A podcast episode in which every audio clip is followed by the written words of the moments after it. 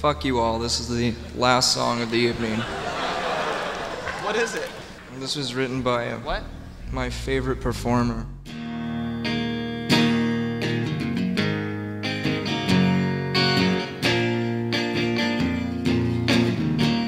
Saludos. Nosotros somos Nación Poperto y hacemos contenido diferente para ti. Te doy la bienvenida a un programa más de Reseñas de la Nación.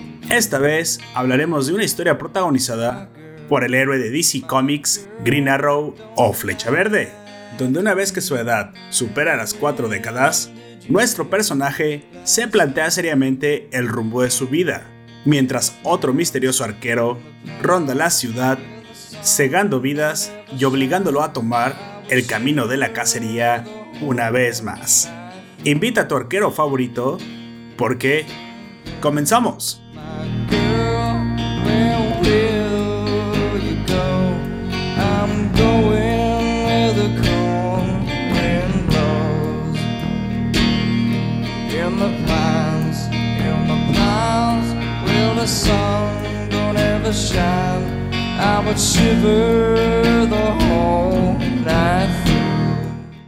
En esta ocasión, una reseña más de cómics con nuestro invitado especial, Don Comics. Por favor, preséntese. a todas y todos en Nación Poperto, ciudadanas, ciudadanos. Hoy día Ah. hablamos de cómics y Así es. hablamos de cómics ochentero con Así sabor es. a grunge. A Grunge. ¿Por qué hay- Comics? Green Arrow, el arco del cazador. ¿Es porque se puso de moda? No, porque sonaba Nirvana cuando. Ah, ok. pues ya saben. Saludos. En esta ocasión, así es como dice Don Comics, reseñaremos un cómic muy especial, un cómic ochentero, pero con vigencia hasta estos días. Muy entrañable, con unos dibujos impresionantes y con una trama aún más interesante. Me estoy refiriendo, por supuesto, a Green Arrow, el cazador acecha o el arco del cazador, como en sus nuevas traducciones se puede encontrar. Don Comics, este cómic en especial me sorprendió mucho cuando, cuando lo comencé a leer y quería contarle que me llevé una grata sorpresa. Es un cómic muy interesante, reivindica para muchos de nosotros al héroe Green Arrow, Oliver Queen, que puede parecer que en ocasiones es un poco un chiste, ya que su figura suele ser un poco vieja y se puede digamos, referenciar uno a Robin Hood. Es un- una clase de, de héroe con arco, tal vez se siente un poco antiguo, un poco débil. Para muchos de nosotros no es demasiado interesante e incluso si no tomamos en cuenta las series de live action que han reivindicado el, el nombre de Oliver Queen, no parece ser un héroe demasiado interesante. Sin embargo, tengo entendido que en los 80s había sufrido ya algunas eh, reestructuraciones históricas y para los fans y los conocedores ya tomaba, ya tomaba la importancia que, el, pues que el héroe merece. ¿No es así? Tenemos que volver a 1985, después de la crisis en Tierras Infinitas, que ustedes podrán ver en serie o por ahí algún cómic se consigue. Eh, apareció Batman año 1, Superman, El Hombre de Acero, Sí. Wonder Woman de George Pérez. Básicamente eran todos estos años unos después de esta nuevo conteo que era Crisis en Tierra Infinita. Y le, le correspondía el turno a Green Arrow. Eh, Green Arrow era un personaje que había aparecido en los años 40. Ujú. Eh, básicamente era muy parecido a Bat, pero con pinta de Peter Pan. Después eh, del tiempo, en los años 70 apareció la famosa Green, Lantern Green Arrow por Neil Adams, Dennis O'Neill, en donde nosotros recordábamos esa famosa portada de Speedy, Speedy Yankee, este viaje por el profundo Estados Unidos de mm, los héroes Lantern Green Arrow que los hace medio hippie, medio rockero, medio cercano a la humanidad.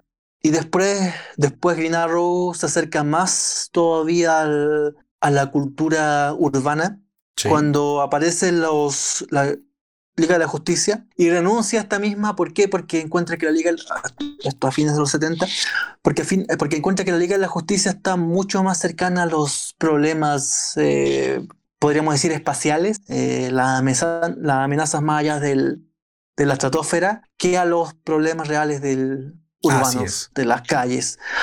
Y así llega en 1987 un nuevo lanzamiento del personaje que se reencuentra con su pasado de la mano de Mike Grill, que tomará después eh, este, eh, 007, James Bond. Sí. Pero en este momento, Mike Grell tomará un Green Arrow mucho más urbano, mucho más duro, mucho más crudo, mucho más ochentero. Todo el, en toda la extensión de esa palabra. Y mucho más en contacto con los problemas sociales de la calle, ¿no? Sí. Como me está diciendo, parece que ser que para Green Arrow los problemas espaciales, los invasores de otro mundo, quedaban como más en una liga diferente. Digamos que pues li- literalmente le liga la justicia y creo que él se sentía fuera de lugar, aun- no, no porque creamos que él no tenía nada que hacer en ese equipo, recordamos que Batman pues es un humano también, sí, con juguetes muy caros, sin embargo la, la habilidad de, de Green Arrow lo podía poner a, lo podía poner a prueba incluso contra las, digamos, las razas estelares más poderosas, ya que Claro, recordamos en- que es el este arquero nuevo- más rápido del universo.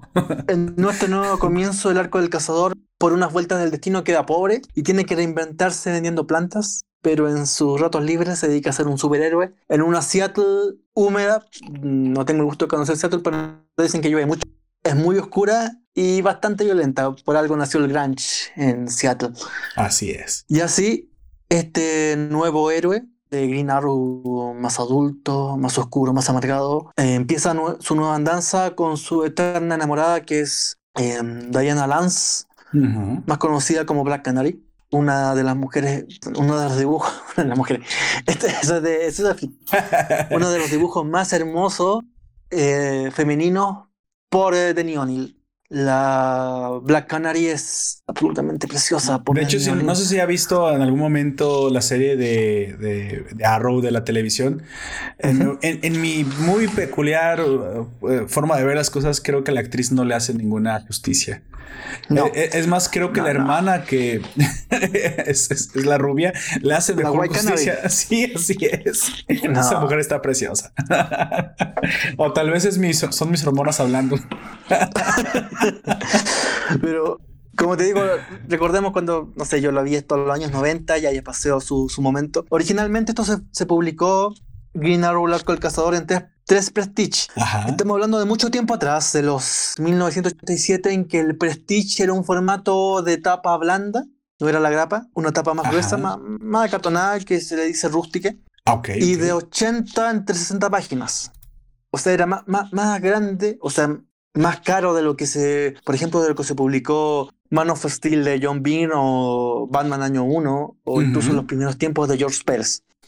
La apuesta era este formato mucho más duro, mucho más caro y quizá apuntando a un público más adulto que el típico adolescente. Y aquí tenemos a nuestro Green Arrow eh, pasando situaciones y ocasiones en Seattle, volviéndose algo más que un Batman, quizá un héroe más amargo. Como dices, perdió después su dinero porque me pareció que estaba viviendo de forma muy, Sí, muy Como te digo, tenía- modesta, de hecho.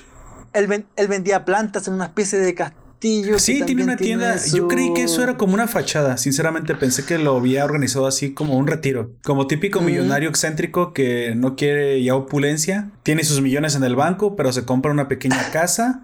Ah, Es más, se compra una pequeña cabaña, no, no demasiado lujosa, modesta, metida en medio de la selva o del bosque en ocasiones. En este caso fue Seattle. Pero yo sí, yo sí pensé que seguía siendo millonario, que esto simplemente lo había hecho como para poder sentirse un poquito más cercano a la gente, a la misma gente que él dice tanto defender. Pero tú me dices que realmente eh, sí, sí tuvo pobre. una, o sea, una- desgracia su, económica. su dinero an- año antes. Sí. Sí. por un- una vuelta del destino en que algún día tenemos que hablar de también esa saga. Es porque pero puso Felicity por a, a cargo de la, de la, de la empresa. Ah, eso, eso pasó en la serie. Ah, Y Felicity no es muy, no es muy buen administrador. tan al callo la serie, no, no, no sigue tan al callo la serie, pero como te digo, volvemos a este, este Green Lantern de, perdón, Green Arrow de Seattle Ujú.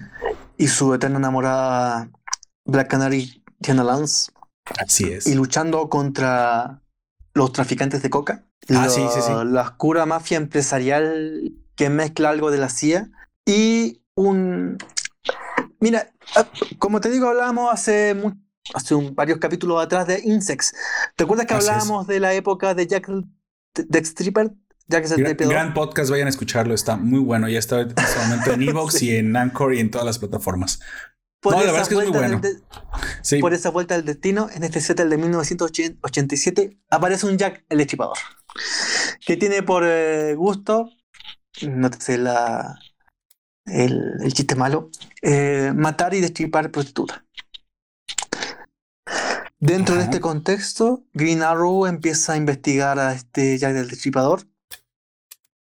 eh, que a su vez Black Canary investiga a un traficante de cocaína.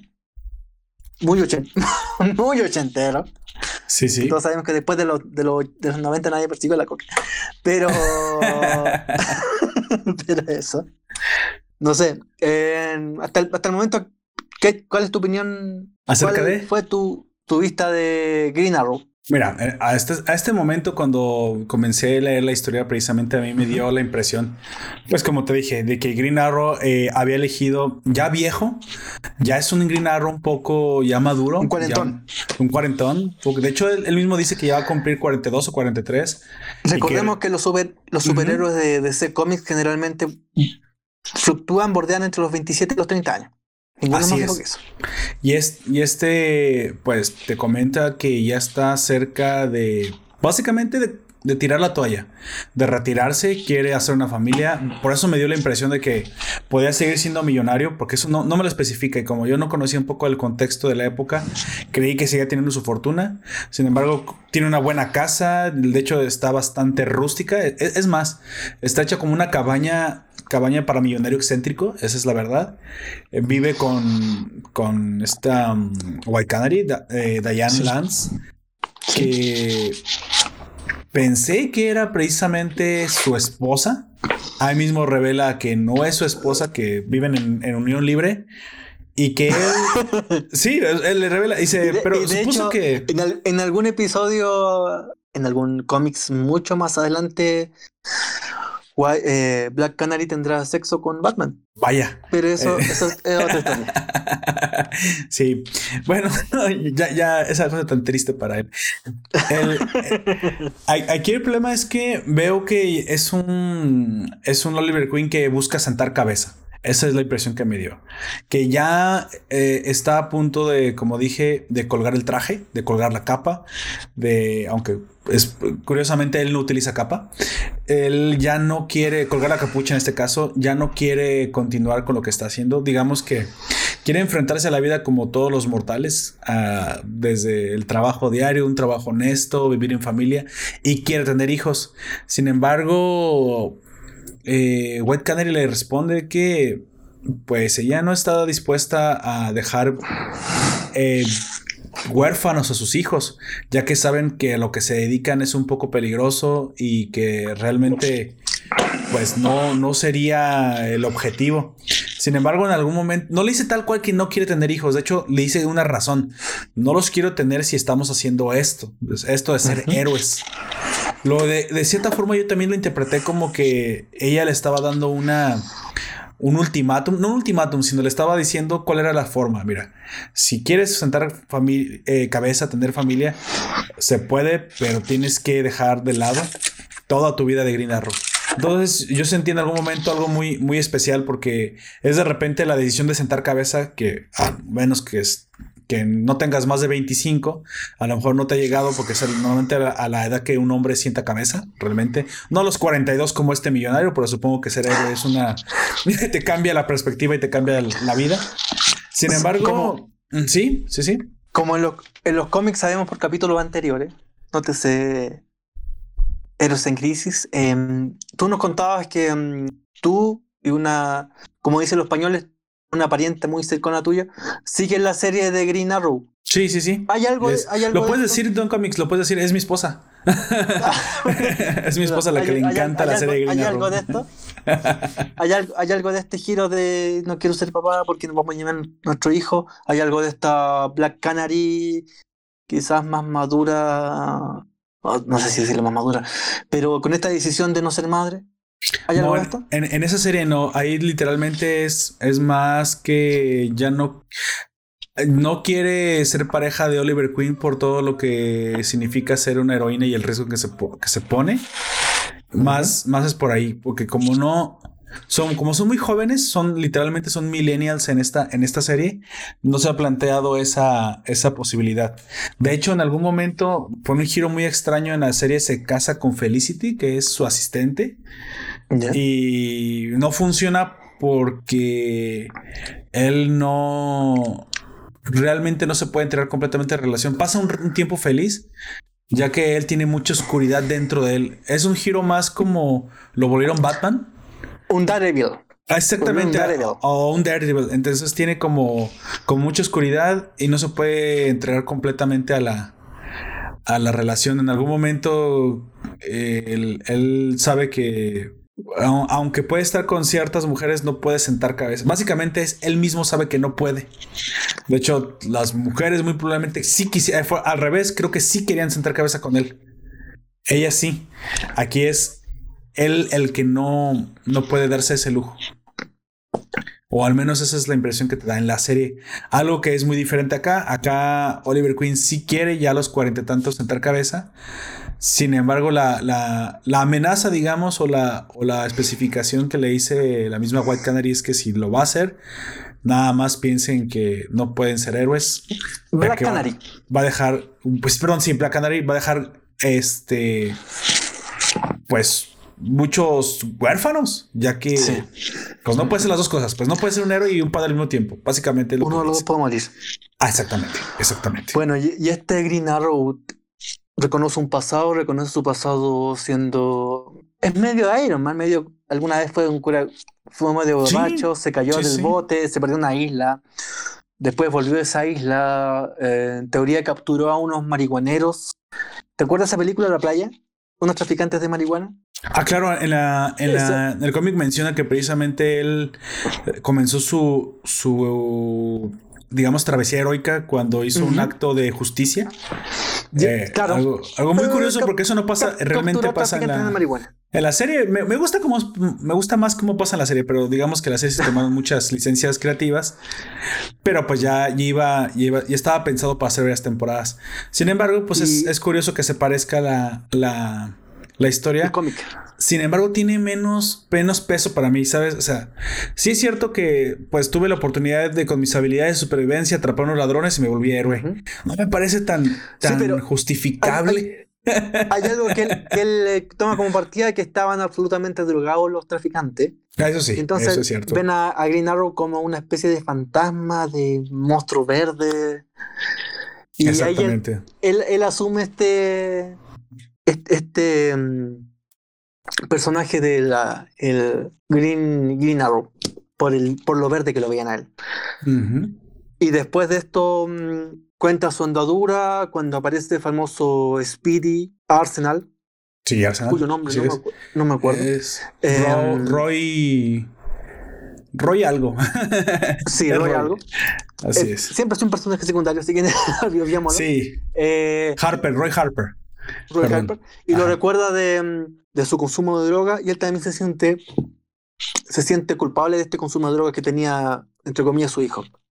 Sí, Y así llega a esta época de 1987 cuando Black Canary se dispara o dis- despliega a buscar a estos traficantes de cocaína y Green Arrow a un extraño entre comillas asesino que mata a prostitutas en el oscuro Así es, así es. y profundo Seattle y sus callejones. Y húmedos Con- callejones. curiosamente, con, utilizando un cuchillo. Curiosamente. Exactamente. Exactamente. Que yo Y pensé que ese iba a ser el, el el principal enemigo, te soy sincero, yo creí que eso iba a ser parte, sin embargo, vimos ya después que, que el antagonista era mucho más profundo y que eso simplemente era como una transición, como que te desviaban la atención para que no supieras bien por dónde venía el golpe. Como te digo, esta es una de las sutilezas, de las maravillas que tiene este Green Arrow. Me de- gustó. De. Uh, se me olvidó. De Mike Green. Michael, Michael, ajá, así es. Es uno de estas sutilezas, de estos giros que tiene, que es muy, muy interesante. Eh, en algún mo- no queremos contarlo, pero en algún momento Green Arrow se sorprenderá con un veterano de Vietnam, como Sí. pasaba mucho en la, el- entre el fines de los 70 y principios de los 90 en el cine norteamericano. Un veterano de Vietnam lleno de trauma, lleno de psicosis. Sí, bueno, es que era normal, ¿no? Era, era la guerra que tenían también más cercana, así que era, era normal que explotaran todas esas historias porque si no lo hacían en ese momento, sí. pues jamás lo iban a hacer. Sí, pero es que ese, ese es, el, es el punto. Eh, mm, recordemos que los americanos están llenos de psicópatas de Vietnam, pero no tienen Sí, un solo psicópata de la Segunda Guerra Mundial. ¿Crees que porque ha pasado mucho tiempo? La mm, naranja mecánica cuyo autor eh, no recuerdo en este momento, es un escrito por un militar inglés. Este militar inglés escribe esa historia basado en un problema que a él mismo le pasó, que es la violación de su mujer, de su señora, por militares norteamericanos que llegan a la isla, a Inglaterra, previo al día D. ¿Normandía? En eso se basa. ¿Eh? ¿Previo al desembarco de Normandía? Sí, ¿te acuerdas que hacen unas bases? Sí, sí, sí. Llegan primero a. Inglaterra. De hecho, es a través de Inglaterra que, que pueden llegar. Hay, mucho, hay muchos militares eh, norteamericanos que cometen delitos, violaciones, robos, etcétera. Bueno, eso no se cuenta mucho, pero esta naranja mecánica, cuyo nombre no me acuerdo el autor, está basado en eso. En esta violación que cometen los un, un grupo de soldados norteamericanos a su señora en. Inglaterra. En, me parece esta, esta costa, no, no me acuerdo. Pero como te digo, hay mucho, mucho acento en los, los psicópatas eh, norteamericanos de Vietnam, poco acento en los psicópatas norteamericanos de la Segunda Guerra, Segunda Guerra Mundial, de Corea. Podemos hablar de George Bush padre, pero eso sería otro, otro cuento. Sí, sí, sí, Y- completamente otro cuento. Y, pero volvamos a Green, Green, Green Arrow, el arco del cazador. Entonces aquí se enfrenta este psicópata, este Jack the Stripper, que es un veterano de Vietnam. Y hay un giro, porque en teoría este Jack the Stripper es el enemigo o villano de esta serie, pero por una serie de coincidencias se da cuenta que no. Se da cuenta que este no es el principal cazador y hay otra cazadora más. Y nos gustaría, me gustaría que tú nos contaras de esa cazadora y de la serie también. Y de, y de cómo se conectan. Precisamente, a, a mí lo que me pareció genial y lo que me encantó es que todo el tiempo, y, y realmente, y realmente pensé que um, aquí iba a tener alguna clase de como de acompañamiento con una un empoderamiento femenino del lado de, de- de Black Canary, ¿sale? Porque en algún momento, como te dije, este Oliver Queen me parecía un, un Oliver Queen cansado. Un, Oli- un Oliver Queen que ya no desea pelear, que desea sentar cabeza. Algo que me gusta, porque eh, en algún momento él, como digamos, la, la batalla de Oliver Queen no termina. La batalla de Oliver Queen simplemente cambia de, cambia de lugar, cambia de campo. Sí, me parece loable que, que se tenga el, el valor de decir, ¿sabes qué? Pues soy un héroe, soy muy fuerte, pero hay un momento en que quiero dejar un legado, entonces a lo que tengo que renunciar no me parece incluso de cobardes, al contrario, me parece que es una decisión que se requieren muchos pantalones para tomar. Sin embargo, también me parece que, que Black Canary no está preparada aún para eso. Sí, a lo mejor eh, no sé, no se lo toma ya, no se lo toma tan en serio como, como Oliver. Oli- Oliver ya es más un perfil que está cambiando a, a familiar y todavía Black Canary no. Entonces dije, bueno, tal vez vamos a ver eh, un acompañamiento de ambos héroes. Y parece ser que realmente Black Canary es la que lo mantiene verde. Es la que lo mantiene todavía en el. O sea, es lo que pensé. Dije, mira, lo bueno de Black Canary es que lo está manteniendo todavía como un héroe. A lo mejor él tiene esas dudas de volverse eh, padre de familia y dejar y tirar, digamos, la capucha. Sin embargo, es la mujer es la que lo mantiene todavía en la lucha. Tal vez Quizá- porque. sí. Quizás esto, esto no sea tan ati- atingente, pero recordemos que en este cómic hay escenas de... Hay, no hay escenas, hay dibujos de sexo. Sí, sí, sí. no sí, sí. explícito, pero hay sexo. No, pues son pareja esta. No pasó en. eh, no pasó ni con Ajá. Frank Miller en su año 1, ni en su eh, Dark Knight. No pasó con George Pérez en su Wonder Woman. No pasó con Superman en su Vine. Pero sí pasa en Green Arrow. Hay escenas de sexo y un. ex- En algún Sí, momento aparece sí. una prostituta vietnamita que evoca harto de esto que. mm, Ese dolor de una, prosti- no me imagino, el dolor de una prostituta, de que la, siempre la miren como un pedazo de carne. Sí, Dina, Y- Dina Lance dice. es precisamente quien lo mantiene. Dina Lance Black Canary. De hecho, eh, eso me confundió un poco, pero después tuve que ir a ver los alter egos, ya que Black Canary ha tenido muchos nombres. Por eso le llamo Black Canary, porque si digo Dina Lance y alguien nada más ha visto la pura serie, sabrán que ya le llaman Laurel Lance. Sin embargo, pues son la misma, son la misma mujer. Entonces, Dina, Dina Lance, como le llaman aquí, ella mantiene, digamos, vivo el espíritu heroico en, en Green Arrow. Y eso me gustó porque dije, mira, bueno, para bien o para mal, si ella le dice que todavía... Yo creí, yo lo creía así. Ella le dice, ¿sabes qué? Si va a pasar esto, en algún, en algún momento sentaremos cabeza, pero todavía no. ¿Sabes por qué todavía no? Porque todavía tenemos que hacer una diferencia, ya que aquí donde nos acabamos de sentar en Seattle, acaba de suceder que entró a su tienda una chica drogada. Y esa la asusta, esa la espanta porque piensa que no es, para mí es la ciudad en la que todavía no puedo crear hijos. Creo que esa es la forma de interpretar correctamente a Dina Lance en esta. Pero sí, en esta sí suena grunge. Sí, sí, sí, claro que sí. y, y de hecho, bueno, yo veo más como un Oliver Queen más calmado, un poquito ya con las energías más bajas. Sin embargo, la que se dedica a hacer la investigación acerca de quién está matando a las prostitutas es a este Jack el Destripador de Seattle, es ella. El- el- la cuestión aquí es que no es que él no lo haga, sino que como que de- deja correr lo sec- eh, secundario hasta que él se involucra. Hasta que él se involucra y se da cuenta de que hay gente que está siendo asesinada de forma diferente y que no son prostitutas, que son gente que aparentemente no tiene conexión y que habían sido asesinados de flechazos, lo cual yo creo que a él inmediatamente le, le, le semi escandaliza, ya que él mismo es el, el arquero, él mismo es el Robin Hood y esos le llaman literalmente asesinatos a la Robin Hood. Creo que cosa que no le gusta, ya que pues es una cuestión que él se siente personalmente eludido.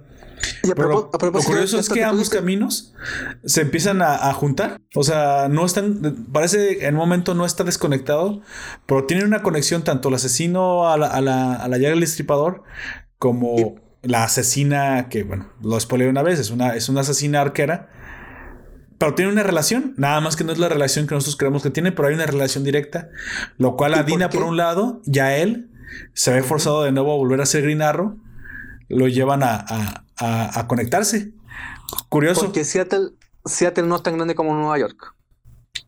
Ese- Ah. esa, es la, esa es la respuesta. Bueno, y, volvemos a Es este porque es una ciudad personaje. pequeña. Este, volvemos Eso me a gustó este mucho. que Me gustó mucho cómo conectaron de, de simples eh, cuestiones que creíste que no iban a tener. eh, pensaste que lo del asesinato simplemente era una cuestión secundaria, que por ser mujer ella se interesaba más porque eran prostitutas las acercadas. Pues puede que sí, puede que no, pero eso termina forzando a, Oliver a subirse al carro de heroico, o heroico de nuevo, a lo mejor cuestión que él ya no quería. Y se da cuenta que no puede simplemente decir no, renunciar. Eso es lo que me gustó. Y ya a todo su pesar vuelve a tomar su capa, vuelve a tomar su arco. Y me encanta cómo les pregunta a los maleantes en la calle, ustedes me van a decir lo que necesito saber. No te vamos a contar nada. Lo que pasa es que no te han sabido, no te han sabido preguntar. Y se, se empieza a clavar flechas cerca de los testículos. lo Robocop. Sí, al Robocop Al Robocop. dije, Ah, bueno, así esto yo confesaba. Eso es absolutamente noventero este cómic. Eso me encantó. noventero. Eso me encantó. te- Y tiene, y tiene el otro, el otro, el otro, No, bueno, así por las buenas hasta yo confieso, eh. el otro, el otro, no sé si decirlo vocablo, el ot- la otra tecla, que es este cambio de, de ropaje de este Robin Hood medio, voy a decir un channel medio hueonado, con este, Sí, sí, ca- sí. con este coscacho. Ah, completamente coscacho. Me encanta mucho más la capucha, eh. Y es esta capucha muy Seattle, muy traje de lluvia, un buzo absolutamente noventero. Sí. Sí, sí, sí. Y en esta vuelta, eh, Oliver Queen o Green Arrow eh, encontrará que las cosas no son tan sencillas como lo eran con los superhéroes de antes. Sí, no. No es Son Star City donde vive. Lo cual es curioso porque siempre las ciudades de DC habían sido como ciudades fantasiosas. Él venía de. Star, Star City, ¿no? Ciudad Estrella. Star, Sí, sí, sí. Star City. Y Star dije, City. Y yo lo, yo lo chequé luego, luego, porque dije, es que las ciudades en, en DC no suelen existir. Eso era más de Marvel. Y ahora específicamente Seattle, tienes, tú leí bien. absolutamente la razón. Seattle. Y sí, o sea, lo, lo bajan a un nivel marvelesco, más realista. Dije, bueno, este era, era para competir con Marvel, supongo. Y esa es en las una de las cuestiones. diferencias que busca, que busca Stan Lee con Marvel. Los sitúa en ciudades reales. Ujú, Pero de sí. ese cómic nunca se sitúa en ciudades. Hasta los 80 nunca se sitúa en ciudades reales. Tú Sí, tienes ¿no? ciudad gótica que sería como un New York, pero Manhattan, ujú. de los bajos fondos. Y New York de día, bueno, sería Metrópolis. Yo, no- yo creí más que era como New Jersey. no, New York de 10, Metrópolis, esta ciudad grandota.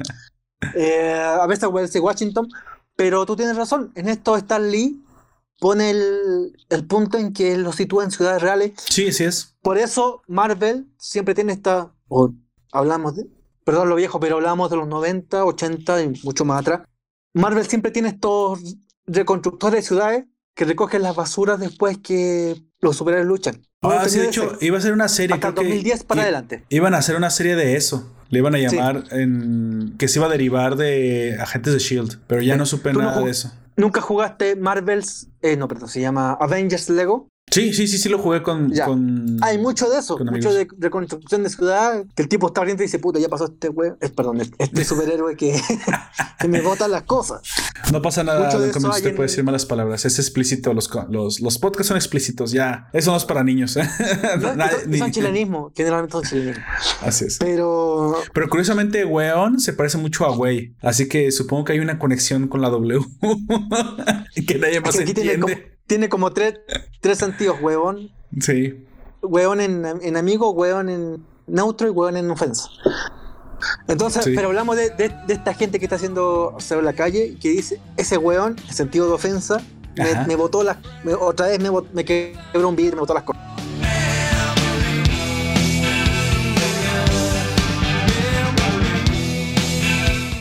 Eso no lo, no, lo tien- no lo tenía desde hasta por lo menos... Yo podría, podría dejarme hasta el New 52 Ujú. pero lo tenía Marvel. Marvel tiene esta deconstru- lo tiene en los principios, lo tiene en los Cuatro Fantásticos, en que la gente odia a los Cuatro Fantásticos. No, no sé si odia, pero decías a los Cuatro Fantásticos, ¿por qué? Porque le destruye la ciudad.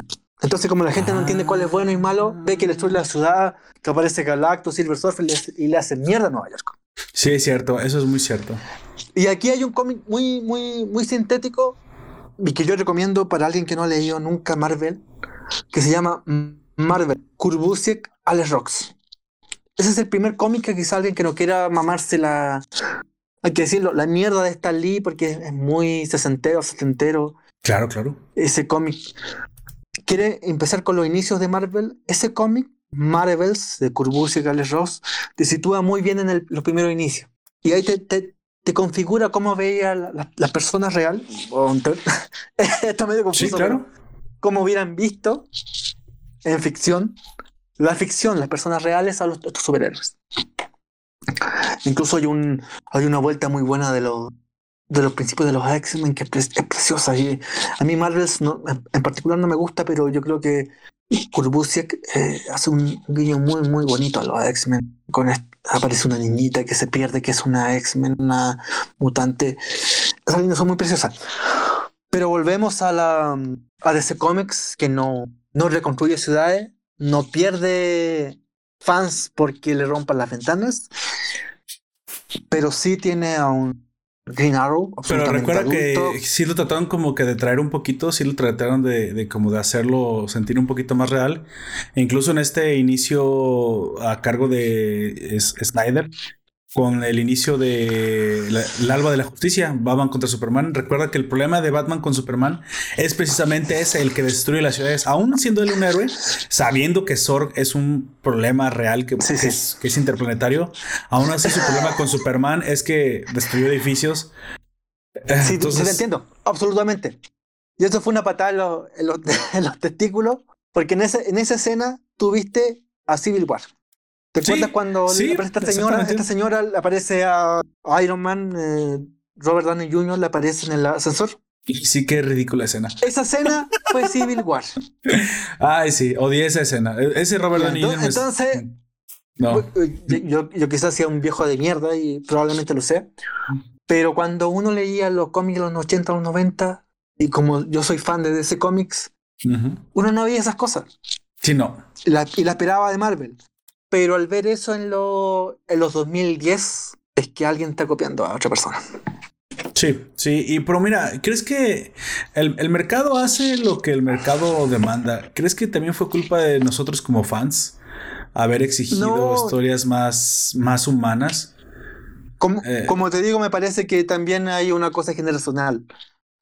Las Mm, generaciones sí, pasan y tienen que seguirlo. Alguien tiene que seguir vendiendo producto. Para yo, mí, yo personalmente no me, no, no me gustó este cambio a ser un poquito más sensibles. Se supone que están entendiendo que este tipo de cuestiones no, no nunca van a terminar con un- algo rosa. Como tú dices, Sí. hay escalas de grises y si el edificio se tiene que caer, se van a morir mil personas. Sí. Pero si no se tiene que caer, Y el de ese cómic, nadie le coge ese. Al otro, al cinco cómics más allá está puesto. de nuevo, pero es que lo- la gente no llora y sigue su, su vida porque ya saben pues que la gente tenía que morir. Entonces, para mí la senadora en, por ejemplo, en Batman contra Superman es precisamente es todos los millennials y todos los ofendiditos, todos los social justice warriors metidos en una sola persona. Esa senadora representa lo peor de la sociedad al quejarse de ser protegidos. Porque para Sí. ella parece que no se protegieron lo suficientemente No, chic. pe- pero, No sé. es que mi- mira, no, es- no es por ser. eh, voy a usar otro chilenismo viejo culiado, pero el, el lector de, el lector de Marvel tranza con eso, porque está acostumbrado. Sí, el lector de claro. Marvel tranza con el, el choque entre el superhéroe y el no superhéroe. Y por eso, por eso le fue tan bien a Civil War. Y por eso le fue tan bien a um, Kingdom Come. Porque no hay, hay, no hay, no hay seres humanos. Hay un pastor, hay un intérprete de la palabra. Yo soy absolutamente ateo, pero hay un intérprete de la palabra divina que son los superhéroes. Y eso es lo interesante de Kingdom Come. Y a su vez, eso es lo interesante de Marvel. Que tiene ese choque entre la- los no. ¿Tú, tú dices los normies? Sí, los normis. entre los normies y los X-Men. Ya. Pero, como te digo, otra vez, puede ser que sea, sea muy viejo mi visión, pero hay un lector que tranza con eso y que está acostumbrado a transar con eso, pero hay un lector que no, nunca lo vio y sabe que existe, pero no, no, no lo quiere. Por eso hablamos de Stan Lee cuando hablamos del estilo Marvel, con todos los hijos de puta que haya sido Stan Lee. Sí, sí, sí. porque claro. fue un hijo de puta, fue un hijo de puta. Pero la, el, el tranza el estilo Marvel porque, por ejemplo, con Spider-Man, el tranza un, un, un loser, un ñoño, un weón de lente, que eh, lo único que sabía hacer era hacer experimentos en la clase de química y no le iba nada más, nada, nada bien. Pero por esa coincidencia lo muerde una... Entonces él sigue haciendo experimentos en la clase de química, pero en sus ratos libres es un superhéroe. Tiene que entrozar de sus partidos. El lector de DC Comics no quiere eso. Y nunca lo Sí, tuvo. no. El, Bueno, el en, lector de DC Comics Flash lo tuvo un poco, ¿no? Wally West. O- o bueno, el Barry Allen.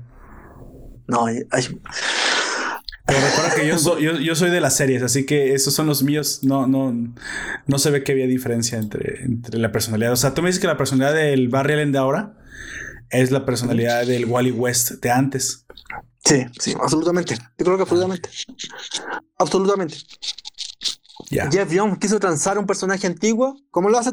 ¿Cómo lo hace Jeff Jones? Hablamos. Espérate. Está está bien. Jeff Jones. ¿Cómo lo hace absolutamente Jeff Jones? Él transa personajes antiguos con la era moderna. Y quiere eh, imbricarlo. Y así apareció, por ejemplo, Revit. Revit es una imbricación de personajes antiguos con la era moderna. ¿Crees que eso es te digo- cierto? O tú, yo como fan de mm, más, un, un más moderado, digamos, que, que tengo un pie en las series y un pie en las cómics, pero tú como un fan un poquito más de hueso colorado, como decimos aquí en México, ¿te parece que eso fue un acierto? ¿Te parece, o te hubiera gustado que fuera otra generación, o, o que no los hubiera modernizado? Mira, voy a hacerte. eh, um, no, voy a, voy a ser bien sincero. Yo no sé cómo lo hubiera podido actualizar. Sinceramente no sé. Pero si el tipo, por lo que él hizo en su momento, ponte tú, hablamos de un personaje como Green Arrow. La única propuesta que tenía Green Arrow en Rebirth era que el personaje se dibujaba como lo dibujaba Neil Adams en 1970, güey. Ah, ok. Entonces, entenderás que un personaje mayo tiene mucho más. Y al pobre dibujante que dibujaba Green Arrow, le cortaste las manos. No lo puedes hacer inventar nada más. Porque si le dices que agarre al, Green Arrow de Neil Adams y lo copie eternamente, Ujú. te cagaste un dibujante. Sí, es cierto. Es cierto. Pero, mm, como te digo, no sé si. mm, parece que nos ram- ramificamos un poco nuevamente. Volvamos a este Green Arrow de 1987, que es este Oliver Queen, oscuro, que va tras las huellas de una a un asesino, Así es. primero de prostitutas, que logra encontrar y que quizás no es el fin de su búsqueda. Que realmente la que Pero- iba primero era, era Dina. Primero era Black Canary la que iba atrás de este asesino. Sin saberlo, sí, sí. eh, ella era la que iba. Ujú. Porque encuentra, eh, eh, bueno, como tú dices, encuentra una chica lanzándose por su ventana, que es una prostituta, pero ella, ella cree que tiene que ver con los asesinatos. Y aparte está completamente drogada. Así es. Y en definitiva, en algún punto se pierde Black Can. Pero Oliver Queen encuentra a este asesino de prostitutas que es un. Me van a perdonar el, el spoiler, pero es un veterano de Vietnam. Así Muy taxi driver. Absolutamente taxi Sí, driver. sí, completamente. Es de estos topos. Topos Wars. No sé cómo lo llaman. A propósito, nos vamos a volver a ramificar. ¿Te acuerdas tú la, la, la penúltima temporada de X-Files? Aparece uno de estos topos. No, sí, en estos topos también. Que apare- el, el- el capítulo del gatito. ¿Dónde está el gatito? Los Que cómics un- esos tiene como más de una década. Tal vez sí lo vi, pero X- no lo X-Files. Sí, eso sí tiene muchísimo que lo vi. No, no recuerdo más de la mitad de los capítulos, los que lo vi No, en la pero televisión. la, la- la penúltima. Sí, pero aún así eso tiene más de una década de que salió. Por eso le digo que Sí, sí, puede, puede ser, puede ser. tengo bueno. pocos capítulos en la cabeza, sobre todo los más impactantes como el submarino y cuando todo eso. Sin embargo, Mira. ese específicamente no lo recuerdo. Aquí, aquí me dejan ser un, un explícito absolutamente. Yo recomiendo ver las 1, 2, 3, 4, 5, 6, 7 temporadas primeras fumándose un pito de marihuana porque es absolutamente alucinante. Uno puede hilar todas la- las trenzas de X-Files al infinito. Y ahí X-Files se vuelve absolutamente entretenido. Pero volvamos a la- esta nueva X-Files con ya lo Dana y Scully bastante viejitos.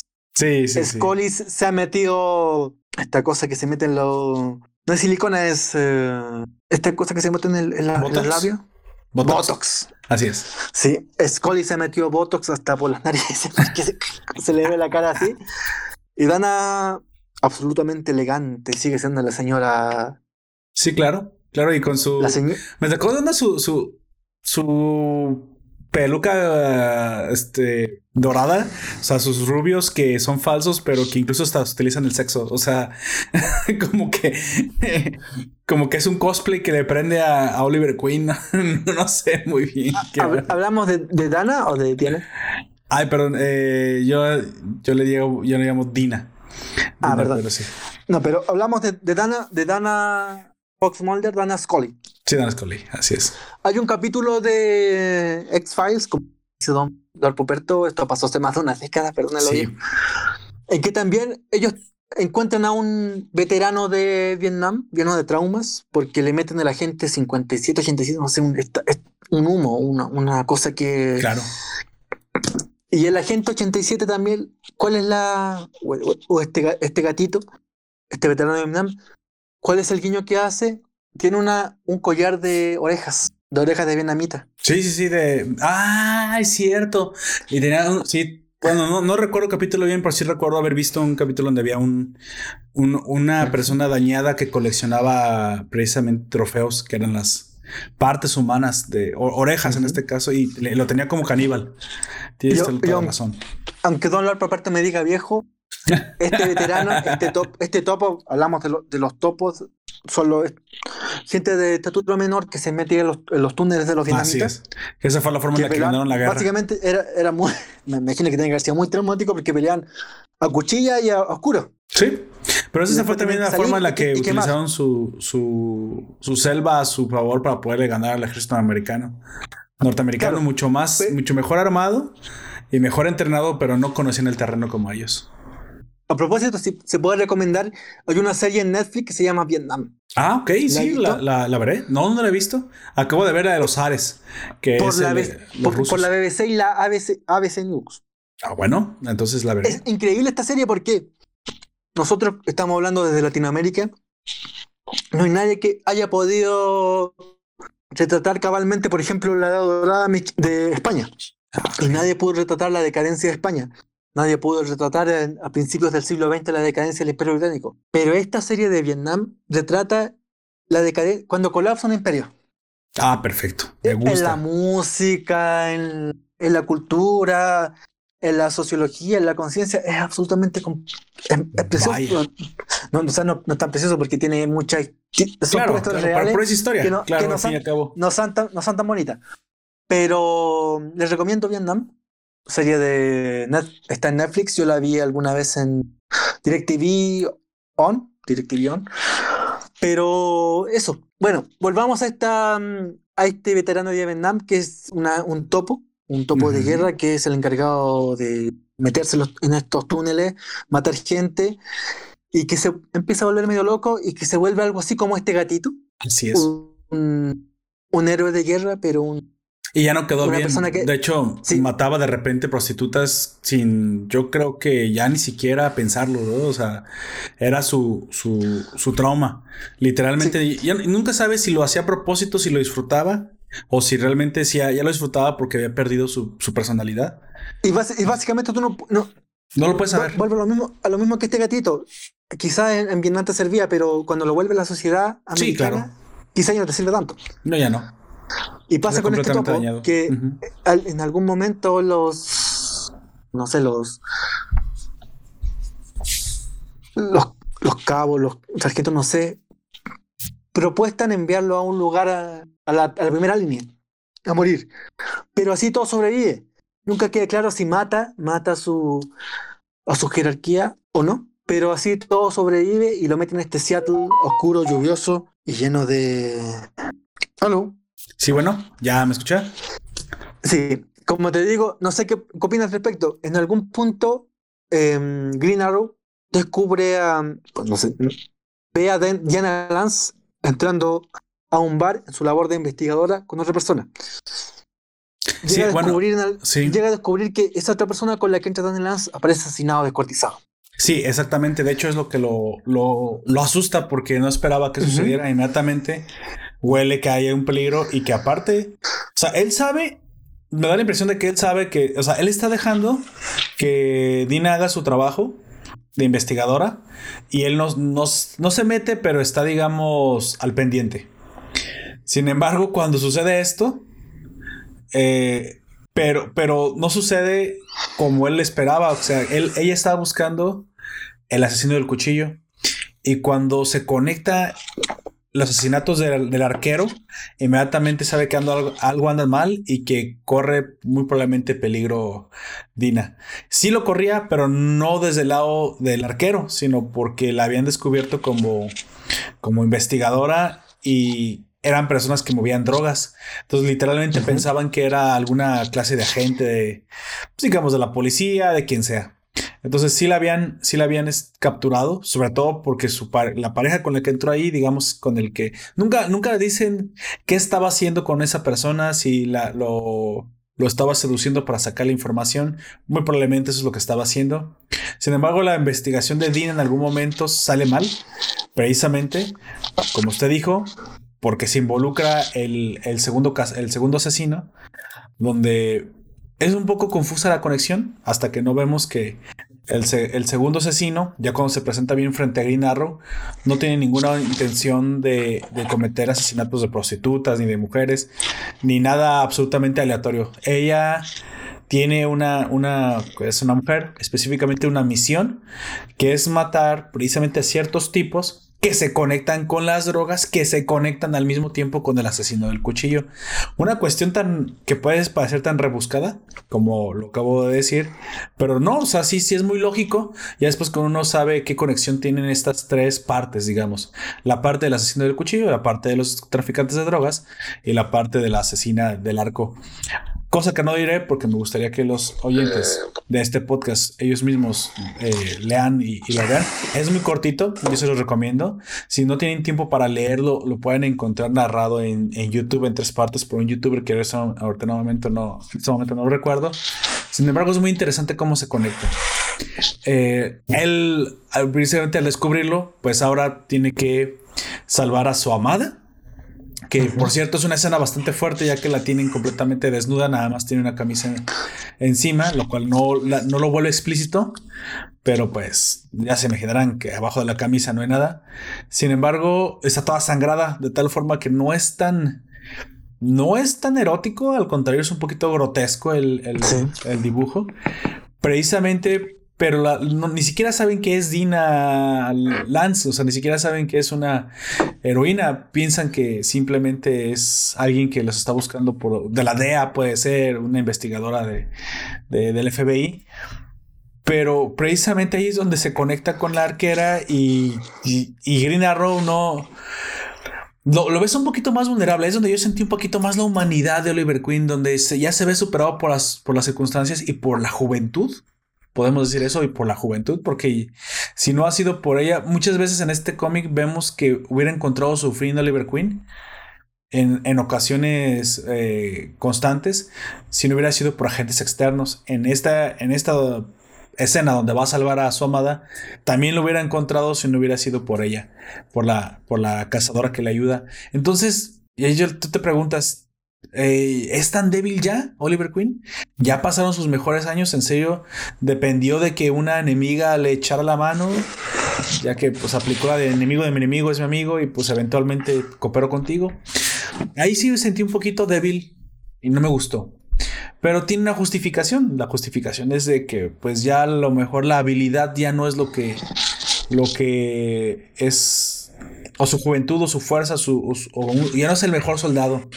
Pero más adelante, cuando tiene que atacar al sniper con una habilidad, pero magistral, se demuestra porque Oliver Queen sigue siendo, pues Oliver Queen. Fue capaz de, digamos, de prever la situación y también y le regresa el favor y salva a la asesina, bueno, salva a la arquera, matando por ahí un sniper. Y dije, bueno, mira, no, no está tan, no está tan perdido. Él acaba también de tener una, un acto de brillantez. Aquí la cuestión es que creo que sí ya, ya es un Oliver Queen cansado todo el tiempo.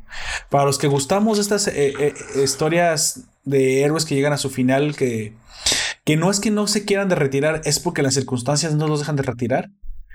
Como, como incluso ya no tienen la jovialidad, e incluso ya no tienen la paciencia, cosa por lo cual el interrogatorio que le hace a los maleantes es un, inter- un interrogatorio inter- extremadamente violento. Incluso recuerdas la viñeta Don Comics donde reclama con una cara desencajada de, enojo y furia, ah, pero me vas a decir, y, pero ni siquiera es paciente para preguntar. Básicamente, él ya no tiene tiempo para estar lidiando con, con este tipo de cosas. O me dices o te, o te hago otro, otro agujero en el otro ombligo, básicamente. Cuestión que dices, bueno, ya no es tan heroica la forma en la que se comporta. Sí, ya, ya está cansado, ya no tiene tiempo para juegos. Y eso me gustó mucho. Me gustó mucho. Aunque no me gustó al principio que pare... No, me, no al principio, aunque no me gustó que se ve superhéroe en, en muchas ocasiones. Pero tiene una razón. La, la- la razón es esa. Ya, ya no es el hombre tan fuerte que era antes. Sí, también cuestión que te hace sentir un Oliver Queen más humano. Es un, claro, es un héroe absolutamente urbano. Y como te decía antes, este héroe tiene, no, sol- no solo a ti, agarra muchos fans en los 90 y básicamente durará hasta 1995.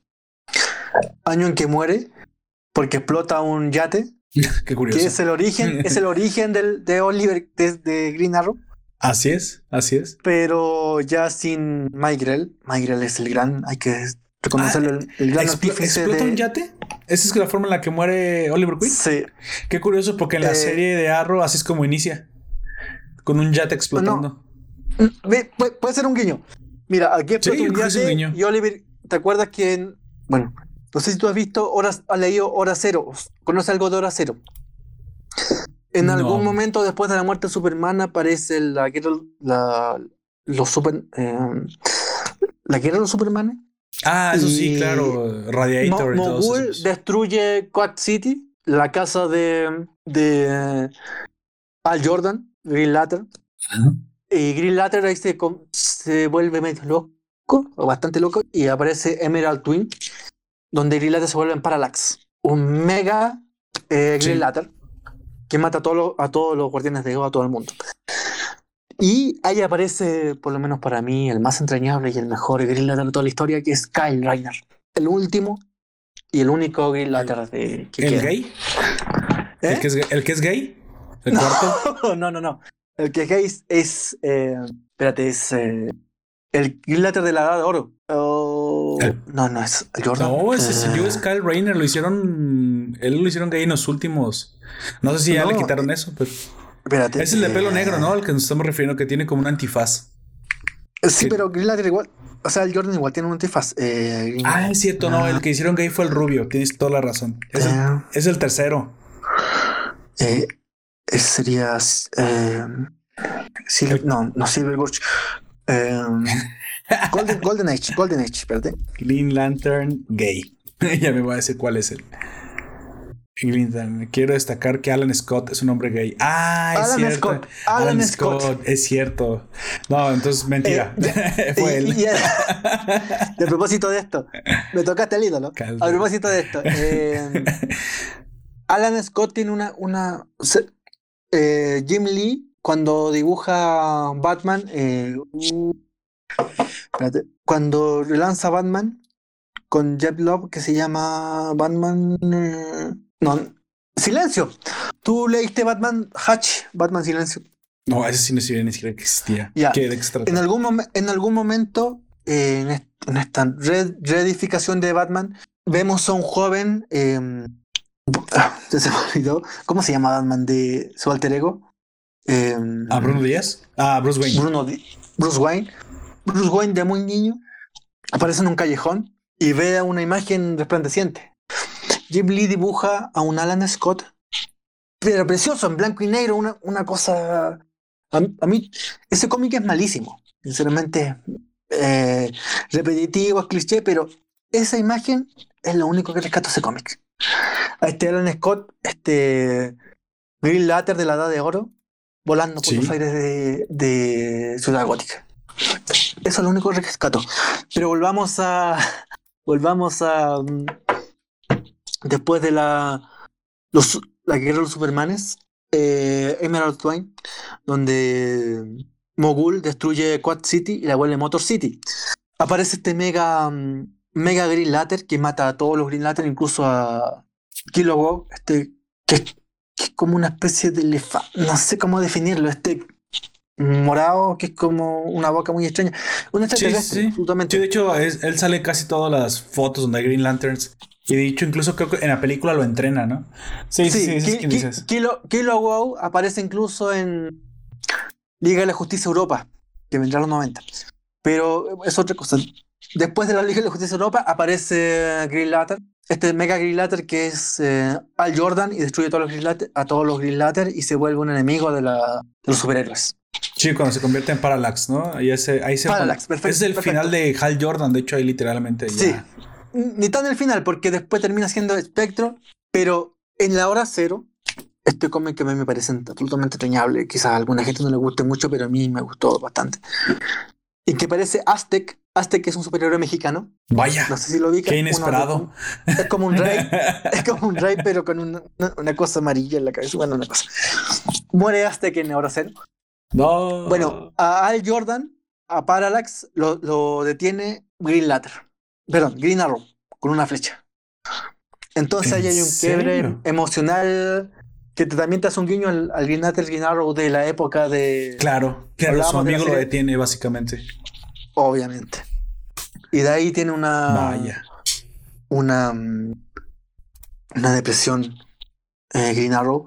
Y termina muriendo con una historia en que aparece Superman en el Superman 100. Perdón, en el Green, Arrow 100. Después volverá con el hijo de Green Arrow que se llama Connor Hawk, Ok. es- este rubio. Y después toma la serie Kevin Smith. ¿Ubica a Kevin Smith? No, de- de eso- los nombres de los, normalmente los guionistas o los, me son un poquito ajenos, aparte de los que ya son los más famosos. Kevin Smith es un clásico porque pasó más allá del, del- de- Este era un guionista de película. Hizo Oh. cine independiente y después pasó al cómic y ahora tiene como una serie de... Ah, espera, es el que tiene la, gorra hacia atrás, ¿no? Siempre trae una gorra hacia atrás. Eh, con el abrigo. La... Yo lo ah, sí, ya, ya. pero ahora está bien ya, recordé, sí, sí, claro. Y, tiene usaba lentes. Exactamente, tiene como un, un programa parecido al precio de la historia, pero con cómics. No si lo has visto alguna vez. Sinceramente, yo he visto medio capítulo y todos los demás los tengo grabados, pero nunca he visto ninguno.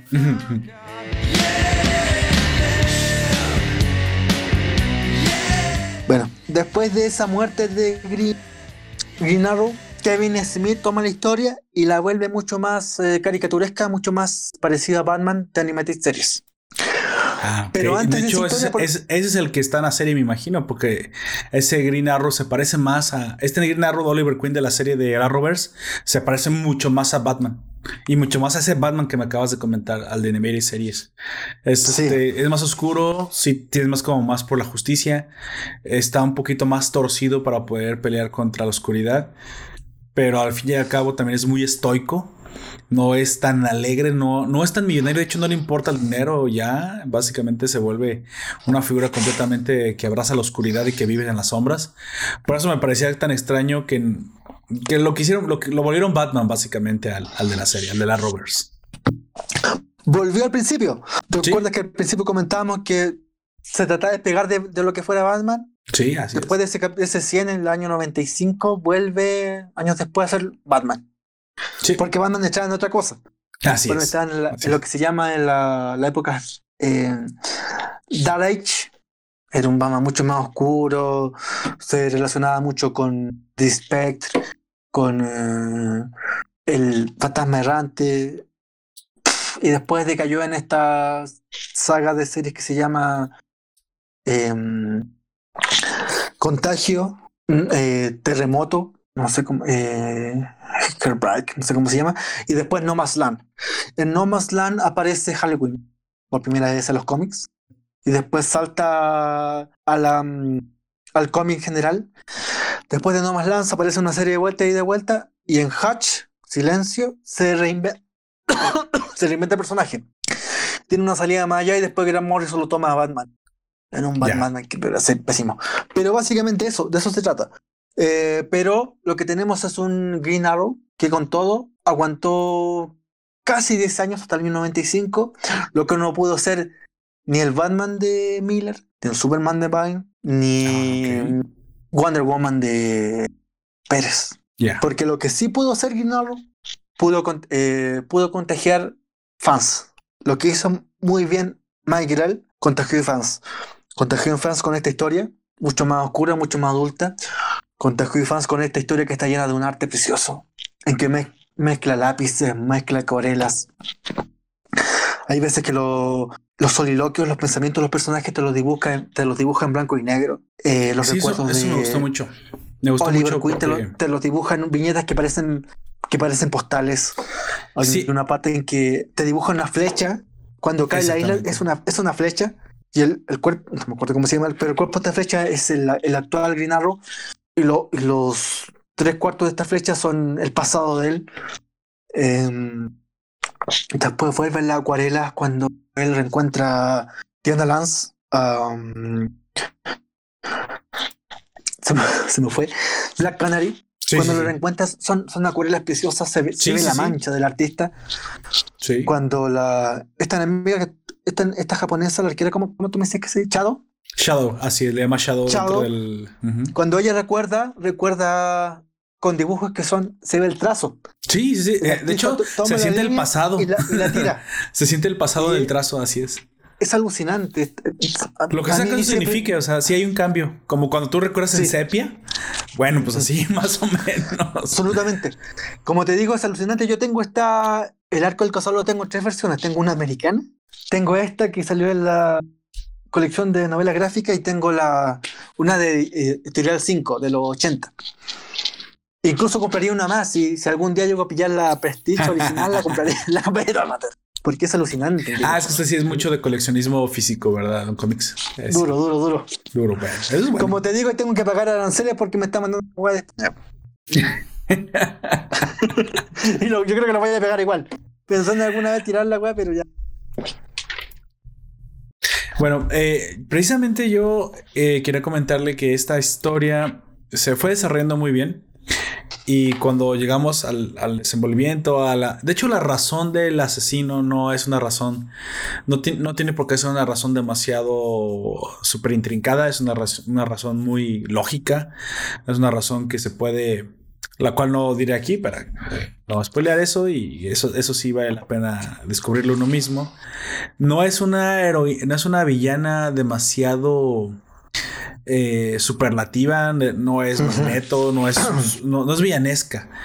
Es básicamente una persona que bien podría tener las, las mismas motivaciones que el mismo Green Arrow.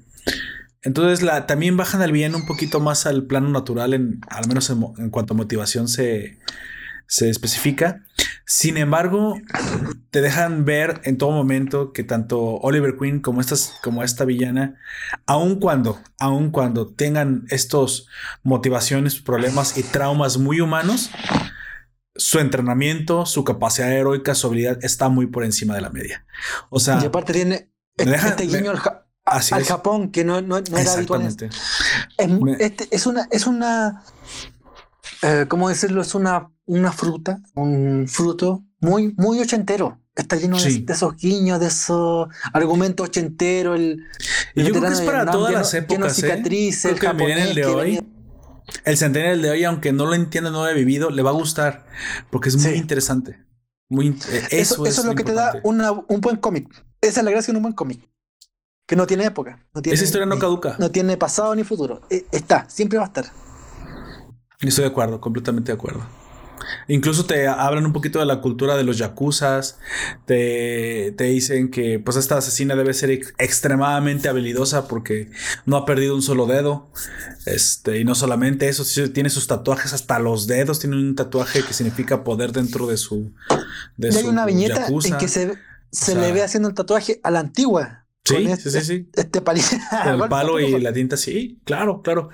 Es, es, algo muy interesante y que te da también un trasfondo sobre la, sobre la villana y no te vuelve una villana plana. Es más, en algún momento dije, no, no puede morir, no creo que la vayan a matar, no creo que la vayan a derrotar. Este, porque, pues, no, no tiene incluso, de hecho, no es una villana, básicamente. Es una antiheroína. Es, una antiheroína dentro del cómic. Sí tiene ciertas cuestiones que no están bien. Él le dice, oye, no te puedo dejar que andes matando por ahí gente. Pero también de repente eso acá se eh, no es muy diferente de lo que tú puedes llegar a hacer. Y en algún momento también Green como que se tuerce y, y le dice, tiene los mismos ojos asesino que yo, entonces... ¿De qué me acusas? O sea, estás igual de torcido que yo y cansado. Y es donde llegamos al, punto, tal vez el último punto que quería probar precisamente al final de este cómic. Me gusta que, que llega un Oliver Queen, digamos, llega un Oliver Queen cansado, llega un Oliver Queen después de herido, ya resuelto el problema, con una Dina Lance que estuvo a punto de morir en el hospital, también toda golpeada. Y básicamente la razón, esta es la, esta es la razón por la cual no podemos sentir cabeza. No podemos sentar cabeza todavía. Es como no, en las circunstancias nos vuelven a arrastrar a tener que hacer aquello que solamente tú y yo podemos hacer en Seattle. Como, como dice Nirvana, where do you sleep last night? Así es. ¿Dónde duerme esta noche? Así es. O para los que seguimos Nirvana de antes, my girl. y, eso tiene también e, esa, situación, esa ubicación del, del cómic. Em, como te digo, este cómic es absolutamente. Mira, a mí ni año uno. Bueno, quizá el Superman de Byrne sí me gustó mucho y el Wonder, Woman de George pero esto, esto es recomendable. Sí. Porque tú tienes que comerte los superhéroes, la, la semidiosa del de George Pérez o el Superman de Vine, que se parece mucho a Reeves, el actor que, que, lo, que lo hizo en los 70, eh, perdón, Richard, no, no, ¿cómo se, Richard, no, ¿cómo se llama ese actor? ¿Te acuerdas que se cayó en el caballo? Ah, y que el hijo salió hace poco que salió con el, con calzoncillo en programa de televisión.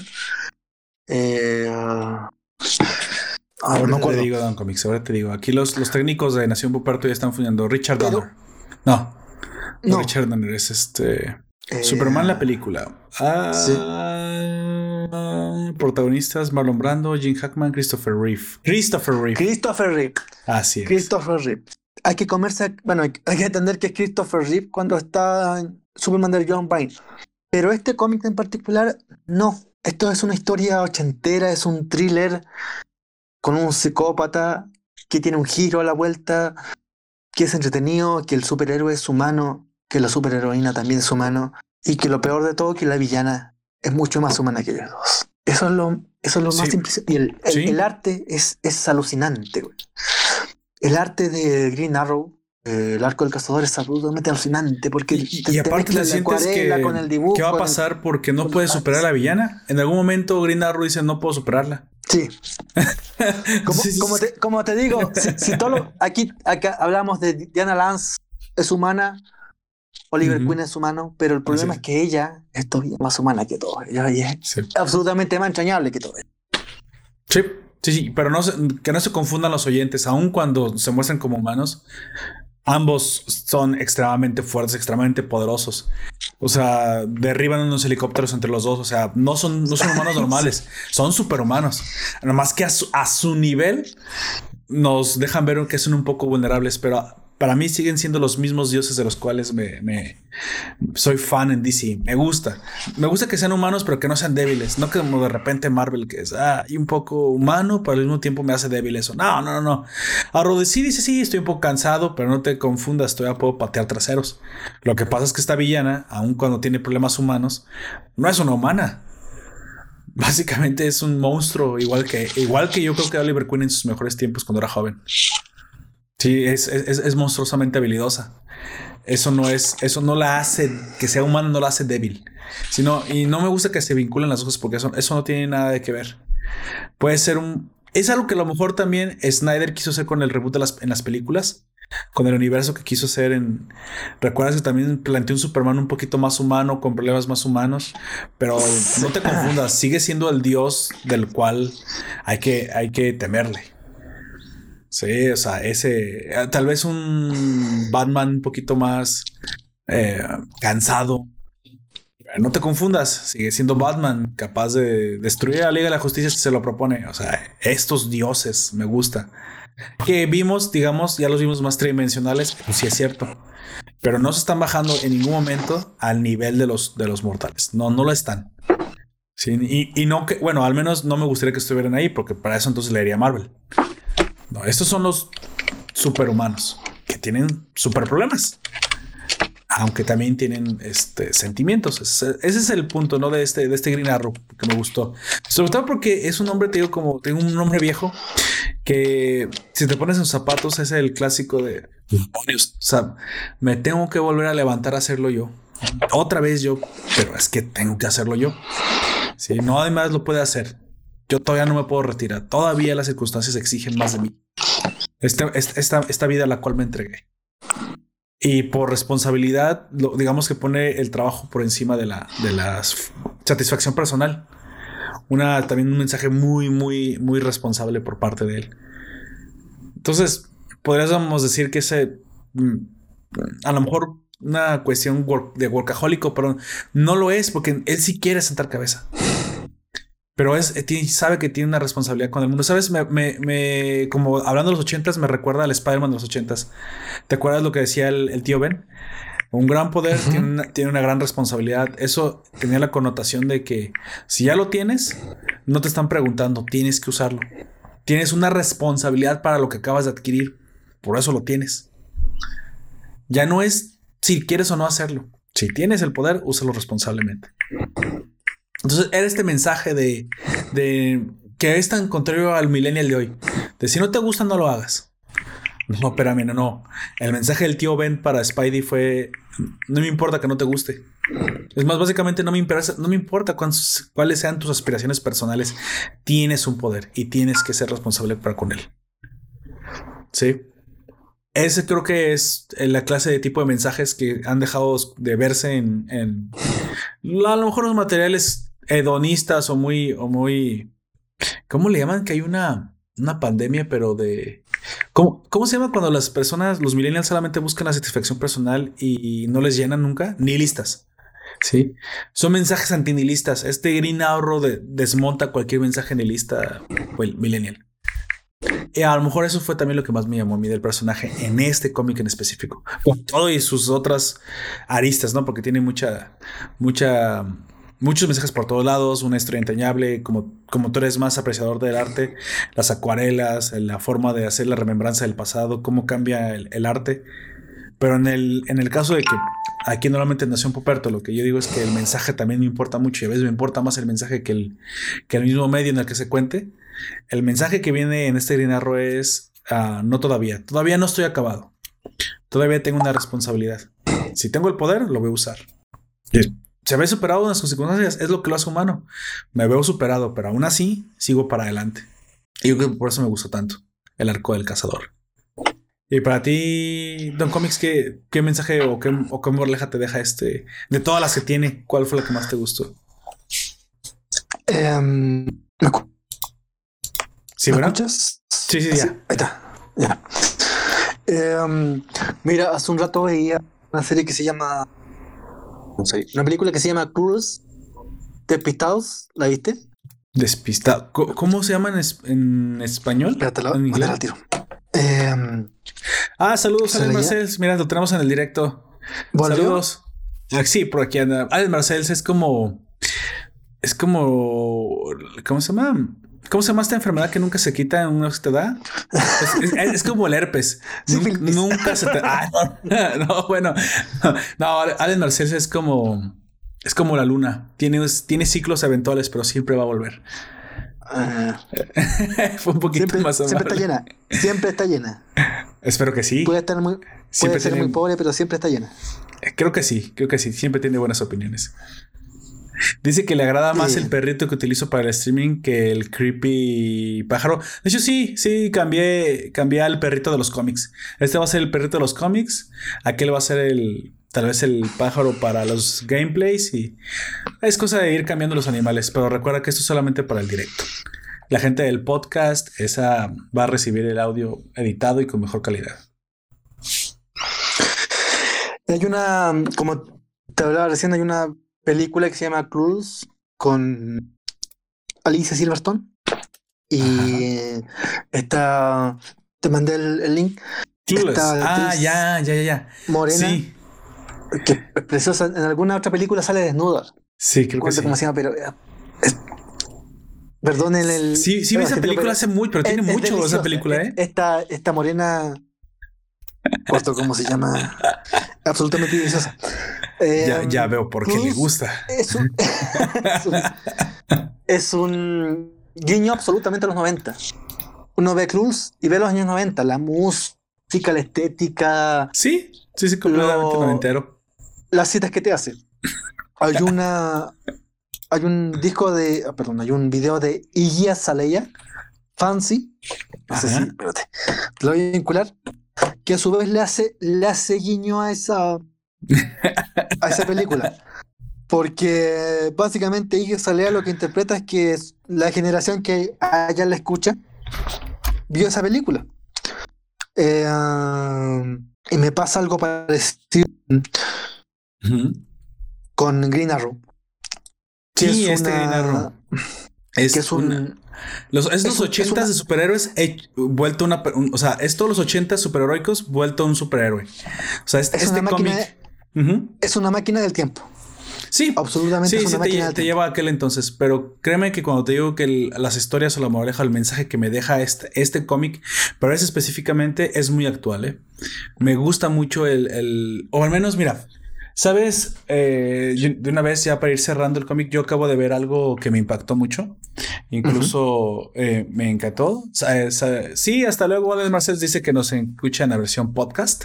Él todo el tiempo me dice que le gusta la versión editada, entonces... Exactamente, oyentes, la versión editada es para aquellos que gustan del podcast y yo siempre les he dicho, no, el podcast en Nación Poperto es para que estén lavando sus choninos, para que estén haciendo su comida. Por favor, yo no les quiero quitar el tiempo, no se queden enfrente de la computadora, enfrente del celular. Pónganse a hacer algo de ejercicio, corran. Bueno, ahorita no, porque los van a perseguir para que se metan a sus casas, tal vez no ya cuando acabe la cuarentena, pero pónganse a hacer algo productivo mientras escuchan Nación Poperto, porque precisamente el tiempo es oro. Sí. Sin embargo, yo te iba a contar algo que ya un poquito ajeno a los cómics para cerrar, si, si me lo permites contarte esto. Acabo de terminar la serie de, em, de Amazon Prime Video que se llama ah, The Loop o El Bucle. Ya, sí. Es una serie que no puedo recomendar fácilmente a todo el mundo. Es ciencia ficción pura y dura. Sin embargo, eh, con sentido humano. Algo muy curioso porque yo nunca la había visto así. Básicamente la ciencia ficción que se cuenta aquí es simplemente la herramienta para las historias tan humanas que acompañan a cada episodio. Son episódicos en el sentido de que se basan en cada... Es como si fuera una ciudad. Imagina Springfield de los Simpson. Y a cada, y a cada poblador o a cada persona cerca eh, del pueblo les, les, pasa algo. Sin embargo, solo son 10 capítulos y, y, en cada capítulo hay una historia sobre un poblador. Aquí la cuestión es que eh, el foco se lo lleva a una familia, a esta familia, a todos sus integrantes, todos son protagonistas de un capítulo específico. Este son cinco, cinco o seis capítulos que se basan en ellos. Pero ves cosas muy curiosas como, te voy a poner un ejemplo rápido. Hay, en un capítulo hay una señorita que es la novia de uno, de un, del hijo mayor de esta familia que te digo que es la familia central, la familia protagonista de la serie. Ella un día va al, al lago, se encuentra un artefacto que puede tener el tiempo. Y aquí la explicación es que debajo de esta ciudad existe un meteorito que tiene propiedades físicas muy extrañas. Tiene un, un, un campo gravitacional tan potente que es capaz incluso de doblar el espacio-tiempo alrededor de él. Y han estado estudiándolo durante mucho tiempo. Tiene una. Tiene una, un aspecto ochentero, noventero. Te gustaría por el aspecto. Es, de hecho, se basa en los noventas. Sin embargo, hay tecnología retrofuturista. ¿Recuerdas lo que es el retrofuturismo?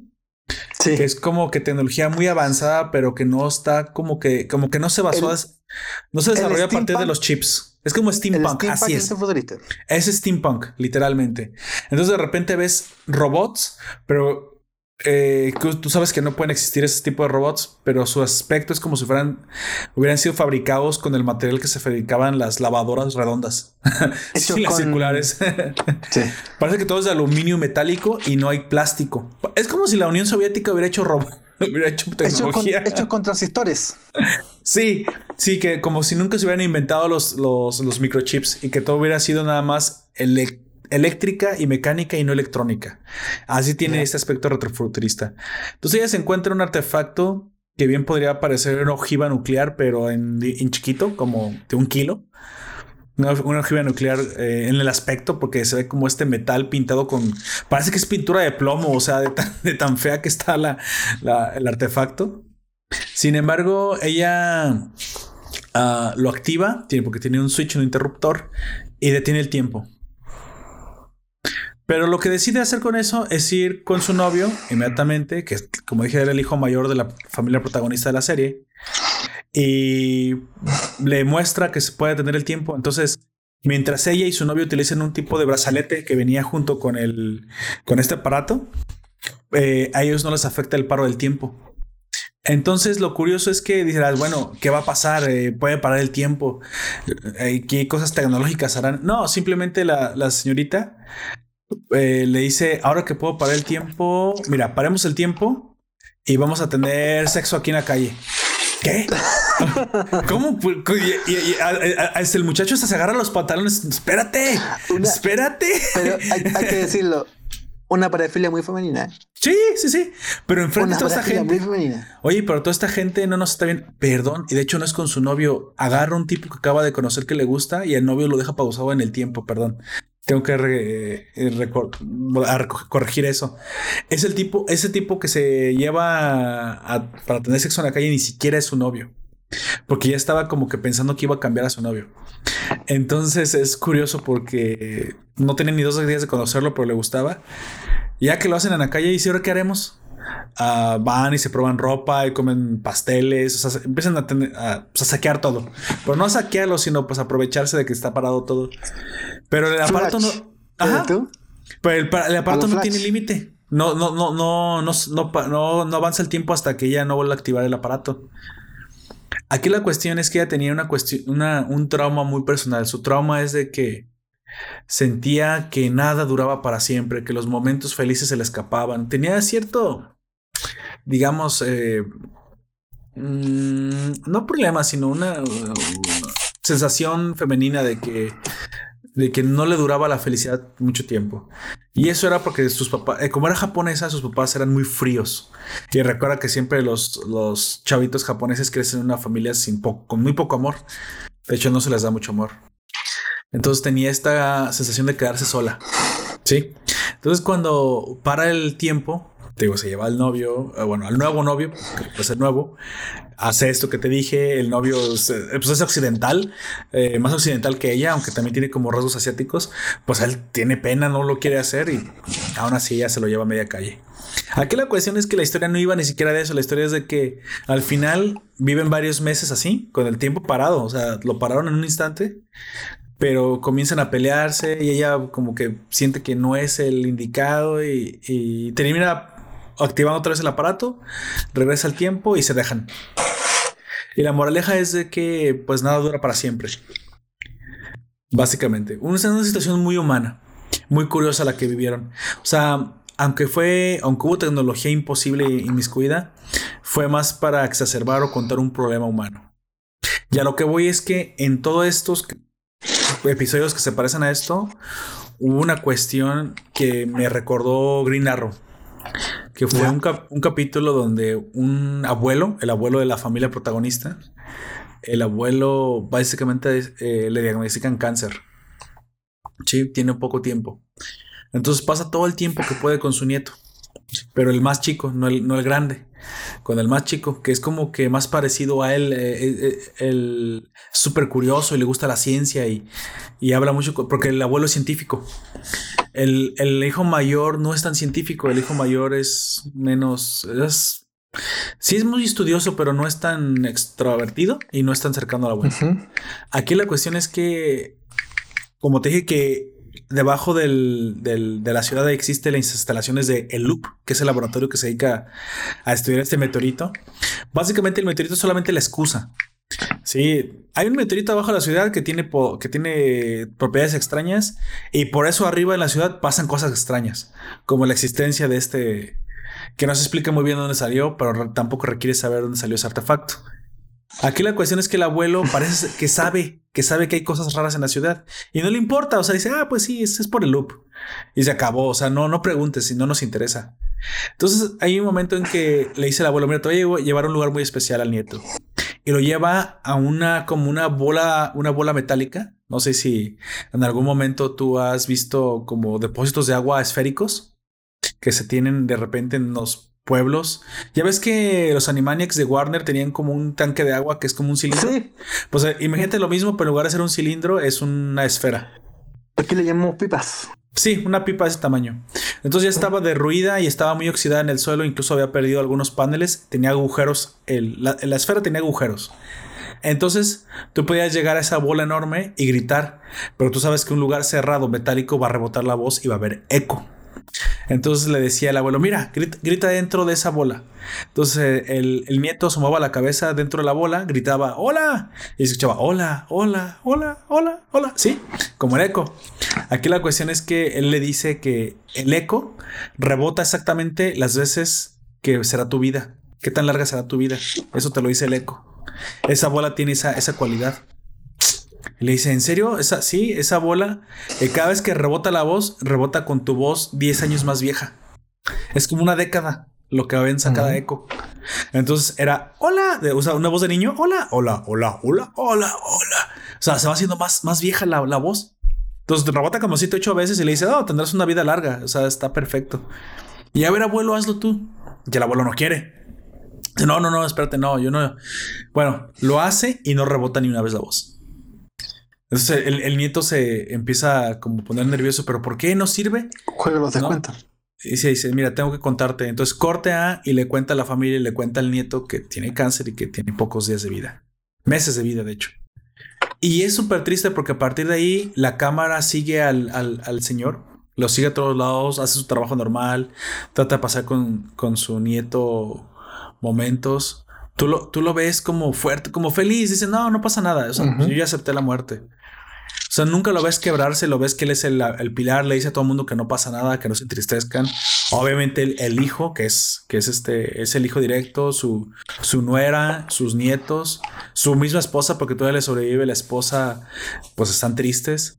Pero incluso él llega un momento a su casa, se queda viendo una repisa en su, en su librero y le dice a su esposa, ¿sabes? Y la esposa, sí, sí, sí, ¿qué necesitas? No, no, no hizo nada. Solo te quiero decir que aquí en esta repisa que está vacía podríamos poner algo. Y la esposa no sabe a qué se refiere. Sí, un florero o algo, ¿no? Sí, al rato llenamos ese espacio vacío con algo. Y él la voltea a ver así como, sí, sí, hay que llenarlo con algo. Pero la esposa no, no le queda muy claro qué es lo que este dice. La última noche que está vivo, él sale, visita a su hijo parece ser que su hijo y él no se llegaron bien durante mucho tiempo. Y él, como que hacen las paces. El, hijo no sabe cómo reaccionar porque tenía cierto resentimiento de odio al papá, pero ahora pues que va a morir se siente mal, eh, o sea, como, como, que no hablan mucho. Es algo como de, de, de, hombres viejos. El abuelo es un hombre viejo y el hijo ya no es tan chico tampoco, pero como que no se pueden decir las cosas con las palabras, ¿sabes? O sea, no se pueden, no pueden expresar sentimientos por aquello de, y no es algo de machismo, creo que es algo de, un código que se enseñaba en aquel entonces a los hombres. No se podían, no se podía demostrar, no se podían explicar muy bien los sentimientos. Y creo que hasta la fecha es algo que siempre nos va a costar trabajo. Aquí la cuestión es que el, abuelo vuelve a la casa y pasa algo que, que, me quebró, que me quebró, te, te, digo, Don Comics, y que te recomiendo mucho si quieres soltar alguna lágrima. Baja del automóvil y él siempre que esbozaba una sonrisa que se veía tan fuerte que incluso que no parece que tenga cáncer, se detiene se sienta en los escalones de su casa y empieza a llorar. Pero ¿te imaginas lo que es escuchar a un hombre viejo llorar? No estás acostumbrados a, pensar que gente así se pueda quebrar. Y no pasa mucho tiempo, pero donde nadie lo veía, lo, fuera a ver, o sea, no quiso hacerlo enfrente de nadie. Pasan como dos, tres minutos, se recupera, él mismo se limpia la lágrima, se para y se, y se mete otra vez sonriente a su casa. Y le vuelve a decir a su esposa, en este lugar hay que poner algo. Corte A, no pasa ni, ni más de 30 segundos y él muere de un paro cardíaco. Bueno, un paro cardíaco, pero él cae el suelo y muere. Fulminado. ¿Sabes qué es lo que pone en ese lugar? Las cenizas. Las cenizas. Entonces, él mismo había escogido y había hecho espacio del lugar donde él quería que pusieran sus propias cenizas. Básicamente.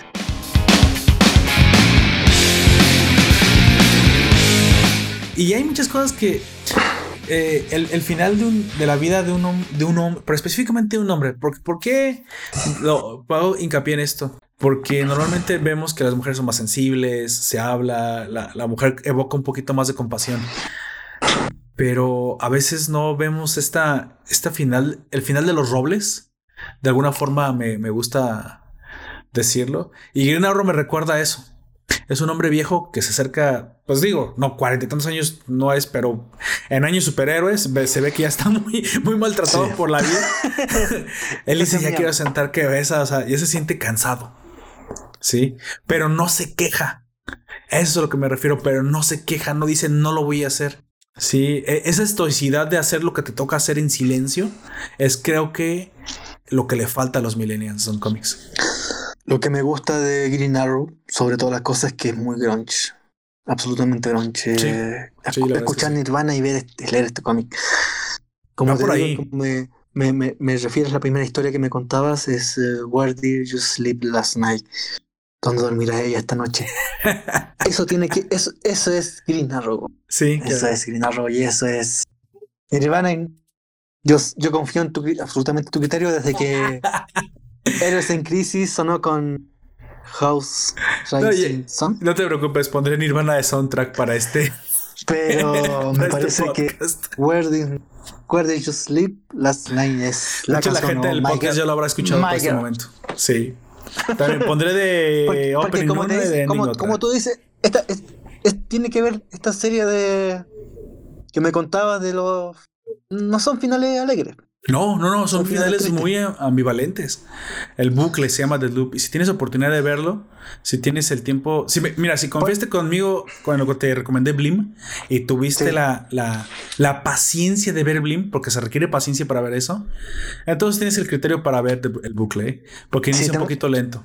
Voy a verlo, porque como te digo, por algo pago las, los 6 dólares. No, y, y, el final es impresionante, ¿eh? Al final es muchísimo más, este, más tecnológico. El final sí tiene un poquito más de ciencia ficción. Este abuelo que te acabo de contar, él tiene más incidencia en toda la historia. Lo que, lo que sí es que tomó como centro la humanidad propia de las personas y solo utilizó la, la, ciencia ficción para contarlo. De hecho, lo curioso es que está, la serie está inspirada en pinturas pinturas de una persona que se la pasaba haciendo arte steampunk. No me acuerdo del, del, del artista. De hecho, si lo buscas, muy probablemente, él hizo una serie de, de pinturas que se llaman El Bucle. Entonces, por eso la serie se llama El Bucle.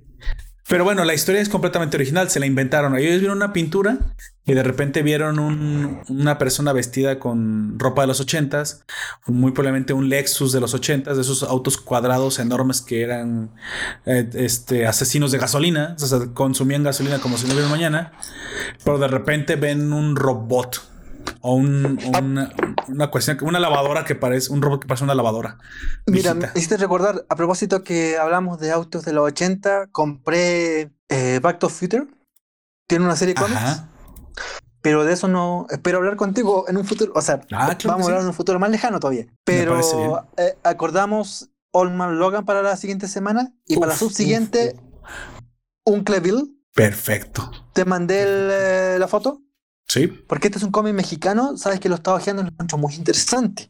Vaya. Lo subí a un grupo que yo tengo, eh, al cual te invito a ti y a todos los demás, que se llama Hablemos de cómics en Facebook. Y también llamó mucho la atención. Yo de este, de este cómics mexicano hablé, o sea, hablé, escuché hace unos cinco años atrás, estamos suficientemente viejo para haber sido hace cinco años atrás, y es muy recomendado, muchas citas a la cultura mexicana compleja, televisiva, sí. Eh, si, hay una persona que a mí me gusta, en, aparte de, Don Lord Poperto, en México es eh, María Félix, esta diosa uh. latinoamericana, muy, es la Marilyn Monroe latinoamericana. La doña. Americana.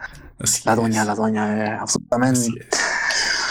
Alucinante, su vida, su historia, ella como persona, alucinante.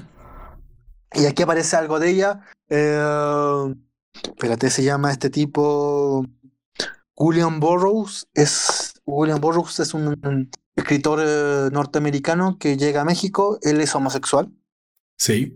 Tiene relaciones con jóvenes mexicanos. Yo alguna vez escuché de él en un curso que hicimos de, de, de cuentería.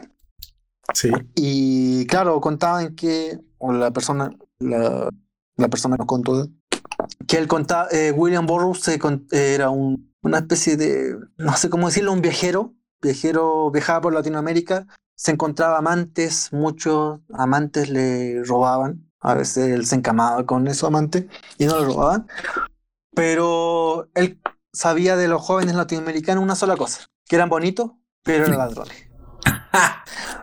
pero, como te digo, Uncle Bill espero lo podamos leer después de Olmar. Perfecto, me parece bien. Y me gustaría que lo, leyéramos juntos, porque como te digo, muchas. Ponte tú la, la, Locumberry. Eso parece que es una cárcel. Lecumberri, Lecumberri. Lecumberri. Es, era el palacio de Lecumberri. Aquí en Sudamérica no suena mucho a dulce porque es como lúcuma y berry. Y berry es el. Lúcuma es una, una fruta que no sé, no sé cómo será México. Lo que pasa es, es, un nombre francés. Eh, eso, eso sucedió con la ocupación francesa. Claro. Y el, el, berry también nos parece muy dulce porque es berry, la frambuesa, la mora, la quinta. Pero es una cárcel, entonces, como te digo, ese nombre Sí, hoy, en día. sí, fue, fue, recuerdan que fuimos invadidos por los franceses en ocasiones y entonces mucha, hay mucha mezcla y muchos nombres que se quedaron de eso. De hecho, muy probablemente yo mismo tengo sangre francesa, aunque no soy de ojos azules y pelo dorado como se pueden estar imaginando. De hecho, soy moreno, claro. si ustedes eh, han, han escuchado que alguna vez hubo mestizaje en Hispanoamérica, pues bueno, yo soy un mestizo Creo que soy un mestizo perfecto. No soy moreno y no soy blanco. Básicamente tengo el color de... Soy un poquito más claro que Salma Hayek, creo. Sí, debo ser un poco más claro que Salma Hayek. Básicamente estoy a la mitad. Y el cabello ni siquiera es oscuro, pero tampoco es rubio, es castaño. O sea, básicamente soy una paleta de colores Don, Comics. Pero, no, las tiene como Salma Hayek, ¿no es cierto? No, no, no, no. Afortunadamente no, porque sería muy extraño eso. Aunque sí acepto que en algún momento fui al gimnasio y, también estuvieron de buen tamaño, pero no, nunca, nunca a ese tamaño. Jamás. Jamás. De hecho. de la, de la, de la famosa película La noche en las mariposas. Ajá. No. ¿Te acuerdas de esa película donde ella hace de una hija de un eh, potentado en la República Dominicana de, del, del Tacho Trujillo? Nunca he visto esa película de ella. No me acuerdo, no me acuerdo. El día de la violencia contra la mujer se en Ajá. que mm, ahí está, en la vida real, a esta señorita, eh, ella estudia Derecho en la universidad y el Tacho Trujillo, que es un dictador, sé que de República Dominicana, Sí, le sí. dice que no, no puede ser abogada porque ella es mujer. Sí, imagino que en aquel entonces eran así. Y de ahí se. Una película hermosa. Y de ahí se despliega una serie de. de mm, una trama en general, porque es la dictadura del, del Tacho Trujillo, después viene el Tachito Trujillo. Me acuerdo de esto porque no- nuestro profesor de filosofía hablaba del, del Tacho Trujillo, el, Tach- el Tachito Trujillo. Pero yo también vi la película. No te saber precisarte, es República Dominicana. Ujú. Un, un país que tiene como. No es Panamá, pero tiene un cuadro rojo, un cuadro azul arriba. Disculpa que no me, no, no me sepa los países del Caribe, pero sinceramente acá en Sudamérica no importa un poco un, cuadro rojo arriba y un cuadro azul abajo. Pero no Panamá. Eh, en Centroamérica solamente está. Ah, bueno, del Caribe, República Dominicana, Haití, No, Haití no es. Puerto Príncipe, Panamá, Costa Rica, Honduras, El Salvador, Belice. No, Y porque yo me como chiquitín. Y ya me No, acabé los es República países. Dominicana. Mira, te la, te la voy a.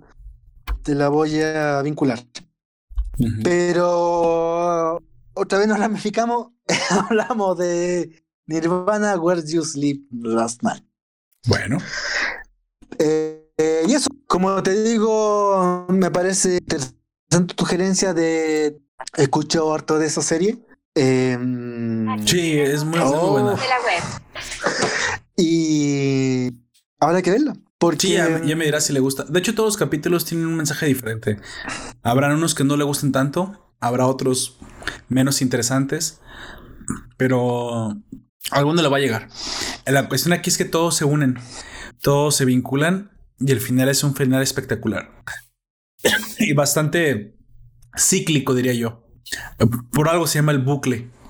Entonces tiene ese efecto de como de volver al hogar. Ese. Yo le llamo el efecto coco, de sentirse que uno vuelve a casa, que ya ve que es normalmente cuando se vuelve a lo conocido, eh, mentalmente el cerebro nos recompensa con, con un ciclo, como un sentimiento de cierre. Eh, tiene eso, tiene eso, pero a la, a la octava décima potencia, porque cierra un ciclo específicamente y aparte deja un final nostálgico. Esta clase de finales que no son felices, pero no son tristes, porque es como eh, no la te- definición de conocida. No, es como más realista. Si, si por ejemplo, muere un viejo, pero el, sigue el joven, pues eso en teoría es un final feliz.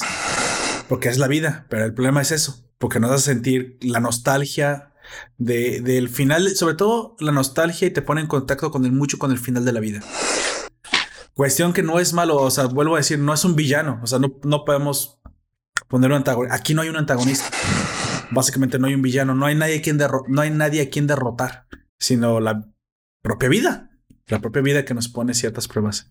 Pero las historias sí están muy buenas porque sí tienen cuestiones fantasiosas, como yo le conté del, del- de esa chica que encuentra que puede parar el tiempo y decide cogerse al novio en medio de la calle.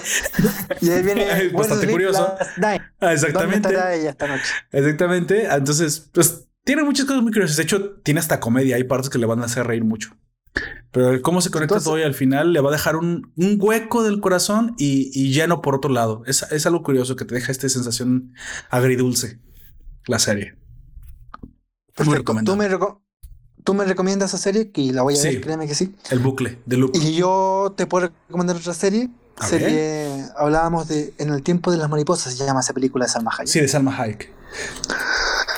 Otra serie nacional que se llama Historias de cuarentena. Sí, me la Pero cuando la vez pasada no, no tuve el tiempo de, de verla, pero entonces. Es una historia grabada en esta cuarentena. Cada uno de los actores graba desde su casa.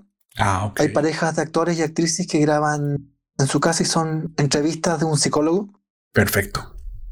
que va bordeando entre la clase alta chilena que tiene problemas de violencia intrafamiliar a la clase baja que tiene.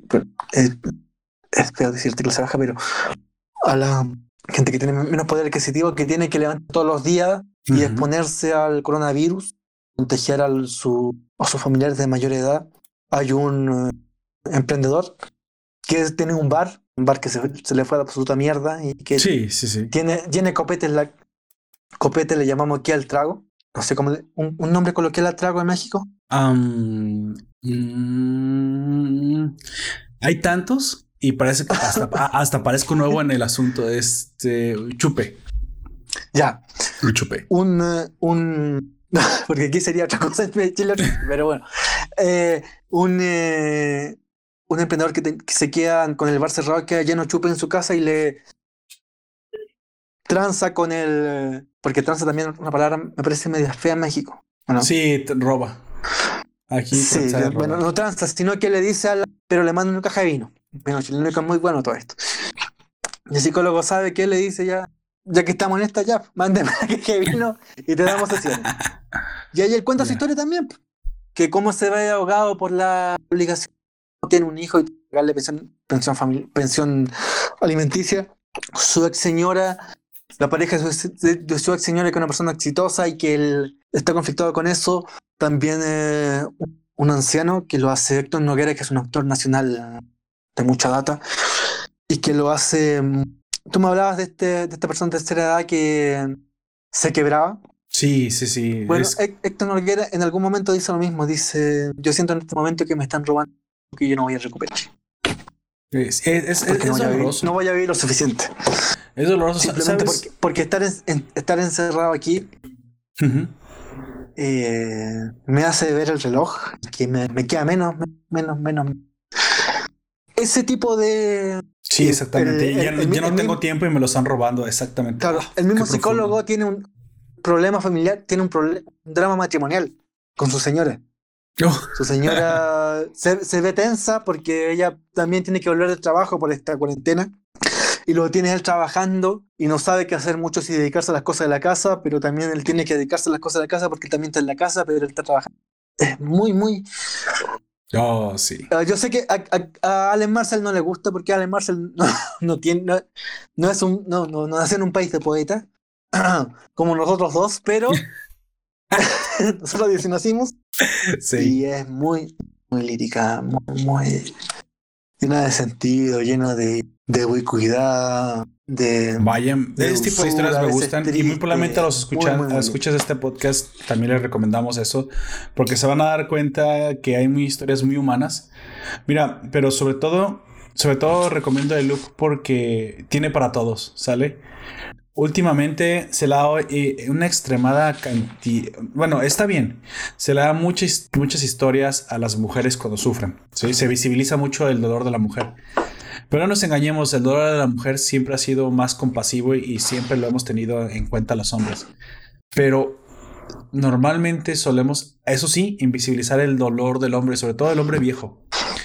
El dolor de, de, de perder la fuerza de, de seguir adelante.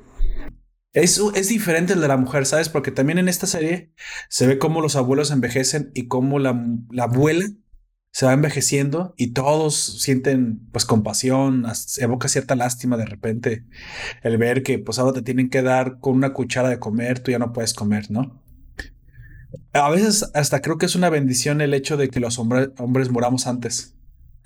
Sí, porque parece, no, no solemos, digamos, demacrarnos tanto nuestra salud y faz, fulminante, nos acaba un, un paro, un paro cardíaco a, a veces una década o hasta dos décadas antes que la mujer.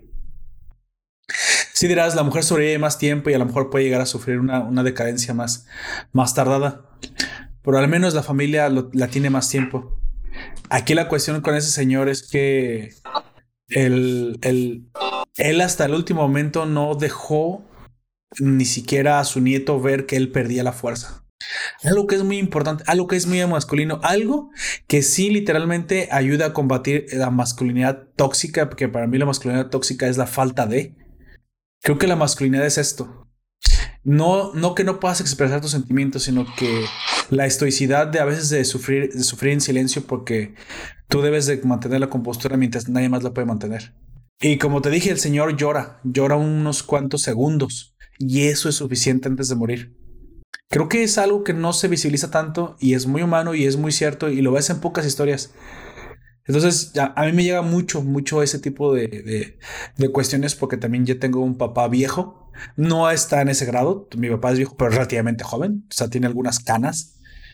Pero pues ya rondamos las, las tres décadas Don Comics y no uh -huh. sé si usted le sobreviva a su papá. Espero que sí, si no lo siento mucho. Este, pero es algo que también uno ve. De, como dije, lo de las mujeres es es mucho más conocido. Lo sabemos, sabemos cómo pasa y también es muy triste. Pero creo que hay algo que ver de aquel lado, ¿sale? También hay que tomar en cuenta cómo... Y a veces creo que es hasta más triste. Porque se, no, normalmente es una, es una muerte estoica y sola. Eh, y no nos confundamos, eso va a pasar y eso nos gusta. Hasta ahora mismo me da, me da la idea de que, que agradezco que ese sea el final que yo voy a tener, que sea más rápido, más fuerte, más fulminante y desde cierto punto sin causar demasiado problemas a los demás. Es una forma un poco cruel de pensar, pero ese es, el final de la vida y más el final de la vida de un hombre. Como dije, la forma en la que muere un roble de pie. Y por eso me gusta mucho. Pero no se trata de eso nada más. Obviamente el bucle aborda esa, esa historia y aborda muchísimas otras historias muy buenas. Unas, le digo, hilarantes en extremo, como esa señorita que decidió hacer eso. Y, y otras más que, que, traen ciertos enredos psicológicos que te ponen un reto para pensar y dices, ah, ok, no esperaba esto. Una sensación de regreso al inicio. O sea, está muy bien pensada. Al principio parecen episódicos, pero se van uniendo poco a poco las vidas de todos con la excusa de esta tecnología extraña que, que tiene sensaciones steampunk. Pues bueno, eso es lo que yo no había visto. En, y de hecho, la directora es Jodie Foster. No sé si la conozca Don Comics de otras Obvio que películas. Sí. Jodie Foster. Y Jodie Foster da una entrevista una precisamente que le yo le recomiendo escuchar esa, esa, esa entrevista. Está en YouTube. Busque Jodie Foster entrevista de Loop. Y ella misma dice: Mira, esto es algo muy arriesgado. Afortunadamente para mí, Amazon me dio la oportunidad de hacer esta serie tan extraña. A ver, a ver, si funciona, porque nunca se ha hecho algo así, es algo muy extraño, se basa en unos, se basa en unos, este, cuadros, le quisimos dar un aspecto retrofuturista, con sentimiento humano, veamos a ver qué sale, o sea, y hay veces que de este tipo, de darle la oportunidad de que se divierta al director y que haga lo que quiera, salen unas cosas muy geniales. Parece hecho, ser que, hecho, cierto, aquí, dice que le dio toda la libertad. En, aquí en Chile tenemos una Ah. Bueno, Jodie Foster es una, una actriz de los es buena, 90 es porque muy buena actriz. Sí, uh -huh. después de los 2000 se perdió, después se declaró lesbiana y de ahí no salió más, más en cine. No, ya no. Pero por es que si por, se le productora. Propia, por, tuvo tanto dinero por, que eh, es el curso natural de, de, un actor. De hecho, se le. En el, ¿Te acuerdas de la Kim Basinger cuando salió en Batman? Ese papel claro, era claro para Jodie sí. Foster. Era para Jodie Foster. Pero no sé qué pasó, terminó siendo Kim Basinger. Y aquí en Chile tenemos una, me parece que ella es muy parecida a Jodie Foster, es una conductora que se llama Andrea Aristegui, que no tiene nada que ver con la, Andrea, con la Aristegui sí, de mexicana. Sí, Créeme que no. O sea, Pero incluso nuestra Aristegui también tiene cierta remembranza. Que, con el respeto que yo le tengo a la Aristegui mexicana, que es una mujer. es, buena, es buena prevista, es buena prevista. Sí, pero también un poco influenciada, influenciada, pero Andrea Aristegui es preciosa y también es una muy buena periodista. Sí. Te envié pero... el vínculo de la entrevista, eh, de Comics, por si le gustas verla. ¿Cómo? Te envié el vínculo entrevistadora tres minutitos de Tales from the Loop, por si le gustas ver. No, si yo la voy, como te digo, tengo que justificar esos 5 o 6 dólares que estoy pagando de Amazon. sí. Para mí en este momento, en serio, para mí en este momento tiene mejores series que Netflix. Pero pues es que la gente no me lo cree cuando se los digo. Tengo por ahí un par de podcasts que he hecho específicamente hablando de series de Netflix, digo de, de Prime Video, que incluso los, los amigos de la zona fronteriza, por ahí Caballero Psycho en el podcast amigo, me dijo que, que al escuchar ese podcast él, él, sintió que estaba desperdiciando Prime Video, que me agradece el hecho de que haya contado que hay cosas buenas que ver, porque de repente el problema no es que no, no tenga el material, es que no se descubre. Porque nadie habla de ese material porque es mucho menos es mainstream que el de Netflix. Bueno, ahí está, ahí está Picard. Sí, oh, ahí Picard. Está... Picard ah, en este ah, momento es mi serie favorita de. de te, pero, de ¿te acuerdas esa serie que te recomendé? Esa serie que fue basada en un cómic latinoamericano. Y a propósito, empezamos esta conversación. Eh, hablamos de um, Olman Logan ah, y un, un Cleville. Uh -huh. Para la siguiente semana, cómic mexicano. Bueno. Eh, hay una escritora latinoamericana, una ilustradora, no mm, sabes que no sé cómo llamar a una comiquera, alguien que Usted hace cómic en, la- en Latinoamérica, Creadora de que se llama contenido. Pablo Paola. Ella tiene un, Novelista. una saga de cómics. Eh, Don Comics creo que le puede llamar novelista. sí, novelista. Y Virus Tropical, que está basado en una de sus historietas, está en Amazon Prime. Se llama Virus Tropical. Y en este también momento está lo busco. Ujú. Rico and Rita. Ok. Ya los puse aquí en, el, en el texto. Sí, Rico and Rita. la- Ujú, ya los apunté. la es, es una. Mira, mar- marca lo erótico. Es un jazzista que conoce una bailarina, los dos de raza negra y van entre los entre los 25 y los 40 años y bailan, tocan música y tienen sexo. Va. Este es, es la Rick on Rita, que es un animado también. Espérate, se llama Rick on Rita. Rico on Rita. No, no se llama así. Espérate, se llama mi espacio. Chico and Rita. Chico on Rita, perdón. ah, perfecto. Chico Rita también es muy, muy. un animado muy sofisticado, eh, erótico. Es que no sé. Es vivencial. Vivencial. Es el, el ter- vivencial. Bueno. Y el otro que recomiendo absolutamente es. Eh, The, The Next. The Girl Next. La chica al lado, ¿te acuerdas de esa película? Sí, desde- sí, Donde ella es actriz porno. sí, sí, sí, con esta. Con esa actriz que era la, la conductora de un programa de Disney. No de Disney, Sí, sino salía de en, en ese programa como eh, hágalo usted mismo, pero para niños. Eh, no, no se llamaba. Eh, esta revista que se, se dejó de editar, eh, de Machine, no me acuerdo cómo se llama, pero era para niños. Ella salía. Pero el que te voy a recomendar es The Congress, el Congreso. Ella se llama Elisha, Elisha Cuthbert. La, Elisha Cuthbert. así. es. Elisha Cuthbert. Que ya no- también. No creo que haya un treintañero en ese planeta 35. que no la conozca, Don Comics. No, no hay nadie. Espérate, no hay, no hay nadie que tenga más de 30 que no la conozca. Así es, así es. No, porque es un, eh, Si tú tienes 25 Y- e- años, eres un millennial y no la conoces, en este momento tienes que ir a ver la película The Girl Next Door para que No. sepas lo que es bueno. alucinante. Pero el que te quiero Sí. comentar es El Congreso. Es una historia bien. Ella es una actriz, venían a menos que busca la juventud eterna. Y en esto Mm. se pierde en un universo en que todo el mundo busca la juventud eterna. Pero la juventud eterna no quiere decir que tenga el cuerpo, el mismo cuerpo siempre. Ah, la madre estaría muy bueno. Y hay una actriz madura acepta su último trabajo, pero no tiene idea de que su decisión afectará su vida de varias formas. Muy, muy interesante. Vaya, ya me Y- clickbaiteó. ¿Eh?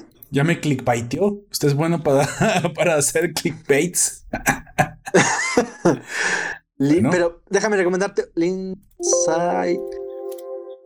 Esta para lo, para los más veteranos, que la vi este fin de semana, la vi esta semana, eh, eh, ¿cómo se llama?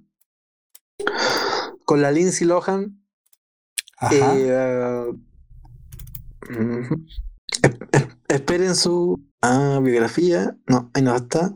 Carlos cara de matriz. Eh, uh, esta película donde ella hace de la historia de una. Confesiones de una. Confession of a Teenage Dream Queen. Confesiones de una la, la reina adolescente del drama. Oh, ok.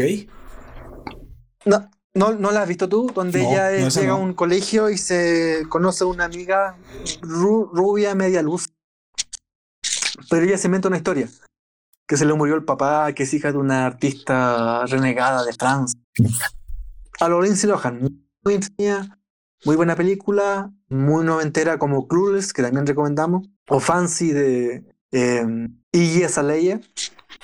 Pero muy, muy, muy interesante película porque habla mucho de la época, de su lugar y su consecuencia. Excelente. Excelente. Pues bueno, Don Comics, ¿qué le parece que vayamos cerrando el podcast? Creo que hemos dado suficiente material para que la gente se disfrute. Una reseña que la verdad nace del corazón y, y, de, y de la admiración por este gran artista que pues le dio un, Grell, que le dio un respeto tremendo, al menos para mí, a, a un Green Arrow que para mí era poco conocido.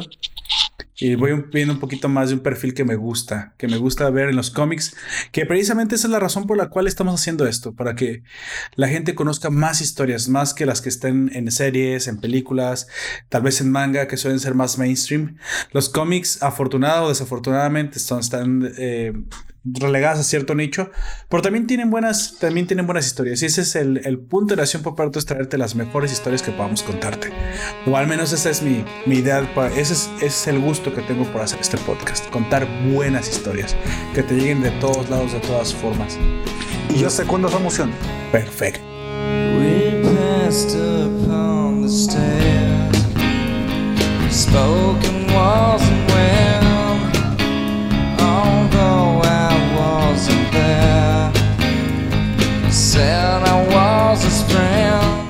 Entonces, eh, tu cómic, si le, le comento, ¿tiene algo más que decir? ¿Algo otra, ¿Alguna otra recomendación que dar a nuestros oyentes? Si no, dígales por favor dónde lo pueden encontrar. Y Me pueden encontrar en mi canal de YouTube. Se llama Comics. Aquí y ahora hacemos reseñas, pido reseñas, unboxing. Espero dentro de poco, muy poco, tener el Green Arrow, el arco del cazador. Y a veces escribimos en sitios web ñoñoverso.cl y ñoño.cl. Sí, con Don Comics pueden literalmente ver los, los unboxing de los cómics eh, físicos, literalmente físicos. Entonces, de hecho, yo por ahí me muchas veces he puesto sus videos en cómics y me quedo como yo no los tengo y no los voy a comprar, pero me quedo eh, emocionado viendo el material, el arte. Don Comics lo reseña con, con, una, con un cariño, con una emoción que solamente un verdadero fan lo puede hacer. Entonces, a ti te interesa Gracias. sobre todo ese tipo Gracias por de... ese guiño, don. Pues es la verdad, la verdad, cuando uno, cuando uno habla bien de algo, es porque le gusta. Entonces, el, el- las revistas por ahí que vi eran, bueno, yo le llamo revistas, pero son este, no sé si tienen algún nombre, pero para mí son, son revistas, tienen, tienen una impresión muy buena, la de Héroes en Crisis. De hecho, se ve que tiene un material bastante bueno. Si yo fuera a coleccionar, pues me gustaría realmente buscar quién me puede mostrar el material físico de lo que voy a comprar, ¿no? Porque aunque yo no lo haga, sé que si cuando hablamos ya de- de- de cosas físicas, pues uno, pues uno quiere comprar lo mejor que va a pagar su dinero, ¿no? Y Pero como dicen los, como dicen los cómics, esto se vio en, el en un capítulo anterior, donde Lord Poperto nos contó de su pequeño choque con la muerte de Superman y Editorial Beat. Ah, es cierto. Bueno, afortunadamente yo era muy joven y tenía muy pocos cómics, pero no, no, no, no odio a mi madre por eso. No. Ya, aparte, sé que la engañaron. tú, a y mí, no más a a mí ella, ¿eh? A muchas Hay, personas. hay un tercio de mi colección de infancia que no sé dónde está. Espero, tengo la esperanza de que lo voy a encontrar. Es que está en esta casa. No sé dónde, pero lo voy a encontrar. Yo no odio a mi madre, a mi madre tampoco por eso, pero espero encontrar. Pero créeme, si tú, si tú hubieras seguido coleccionando, si hubieras comprado. Sí, sí, sí, Superman, tenía una ¿qué se gran colección. No, no, no hubieras podido parar. No hubieras Eh, podido Es parar. cierto, es cierto, hubiera, hubiera seguido con el coleccionismo. Yo, afortunadamente, bueno, afortunadamente para mi bolsillo me servía el área digital muy pronto, tal vez por lo mismo. y bueno, no colecciono como tal, como tal co- formato físico, pero sí colecciono formatos digitales. Eso sí lo hago. Entonces descargo lo más legal que pueda, películas que me gusten, series que me gusten. No lo tengo todo. Aun cuando tenga los materiales en streaming, a mí me gusta ver los materiales con la mayor calidad que puedo ver. Entonces, cuando existen en 4K, los descargo los 30, 40, 50 gigas que pesen. Por eso tengo discos duros bastante pesados, bastante grandes. Los paso a la televisión de 4K, que precisamente también adquirí para poder disfrutarlo en su mayor calidad. Y también por ahí ya les recomiendo que si tienen un teatro en casa o quieren hacer un teatro en casa, compren una barra de sonido, señores.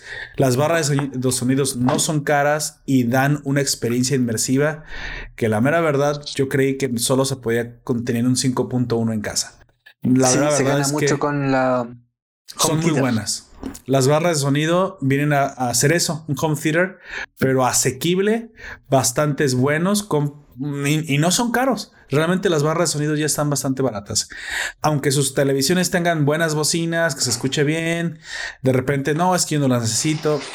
cálenlo. Es una experiencia completamente diferente tener el mejor sonido o al mejor un sonido de alta calidad la televisión, obviamente, eso va con el bolsillo de cada quien. Yo no les puedo pedir ahorita que quieran algo nuevo porque pues yo sé cómo está la situación del coronavirus. Por si tienes una televisión buena y no tienes una buena barra de sonido, créeme, te estás... Los mismos fabricantes dicen que te compres una barra de sonido porque las televisiones, al ser tan delgadas, ya no tienen buenas bocinas. Ellos lo dicen, o sea, ese es el precio que hay que pagar por ser más delgada. Y tienen toda la razón. Y yo, bueno, por eso bajan el... En teoría, supuestamente están descontadas del precio de la televisión las bocinas. Normalmente tengo una barra de sonido, por favor, escuche podcast sobre cultura. Ah, se escucha impresionante. Lord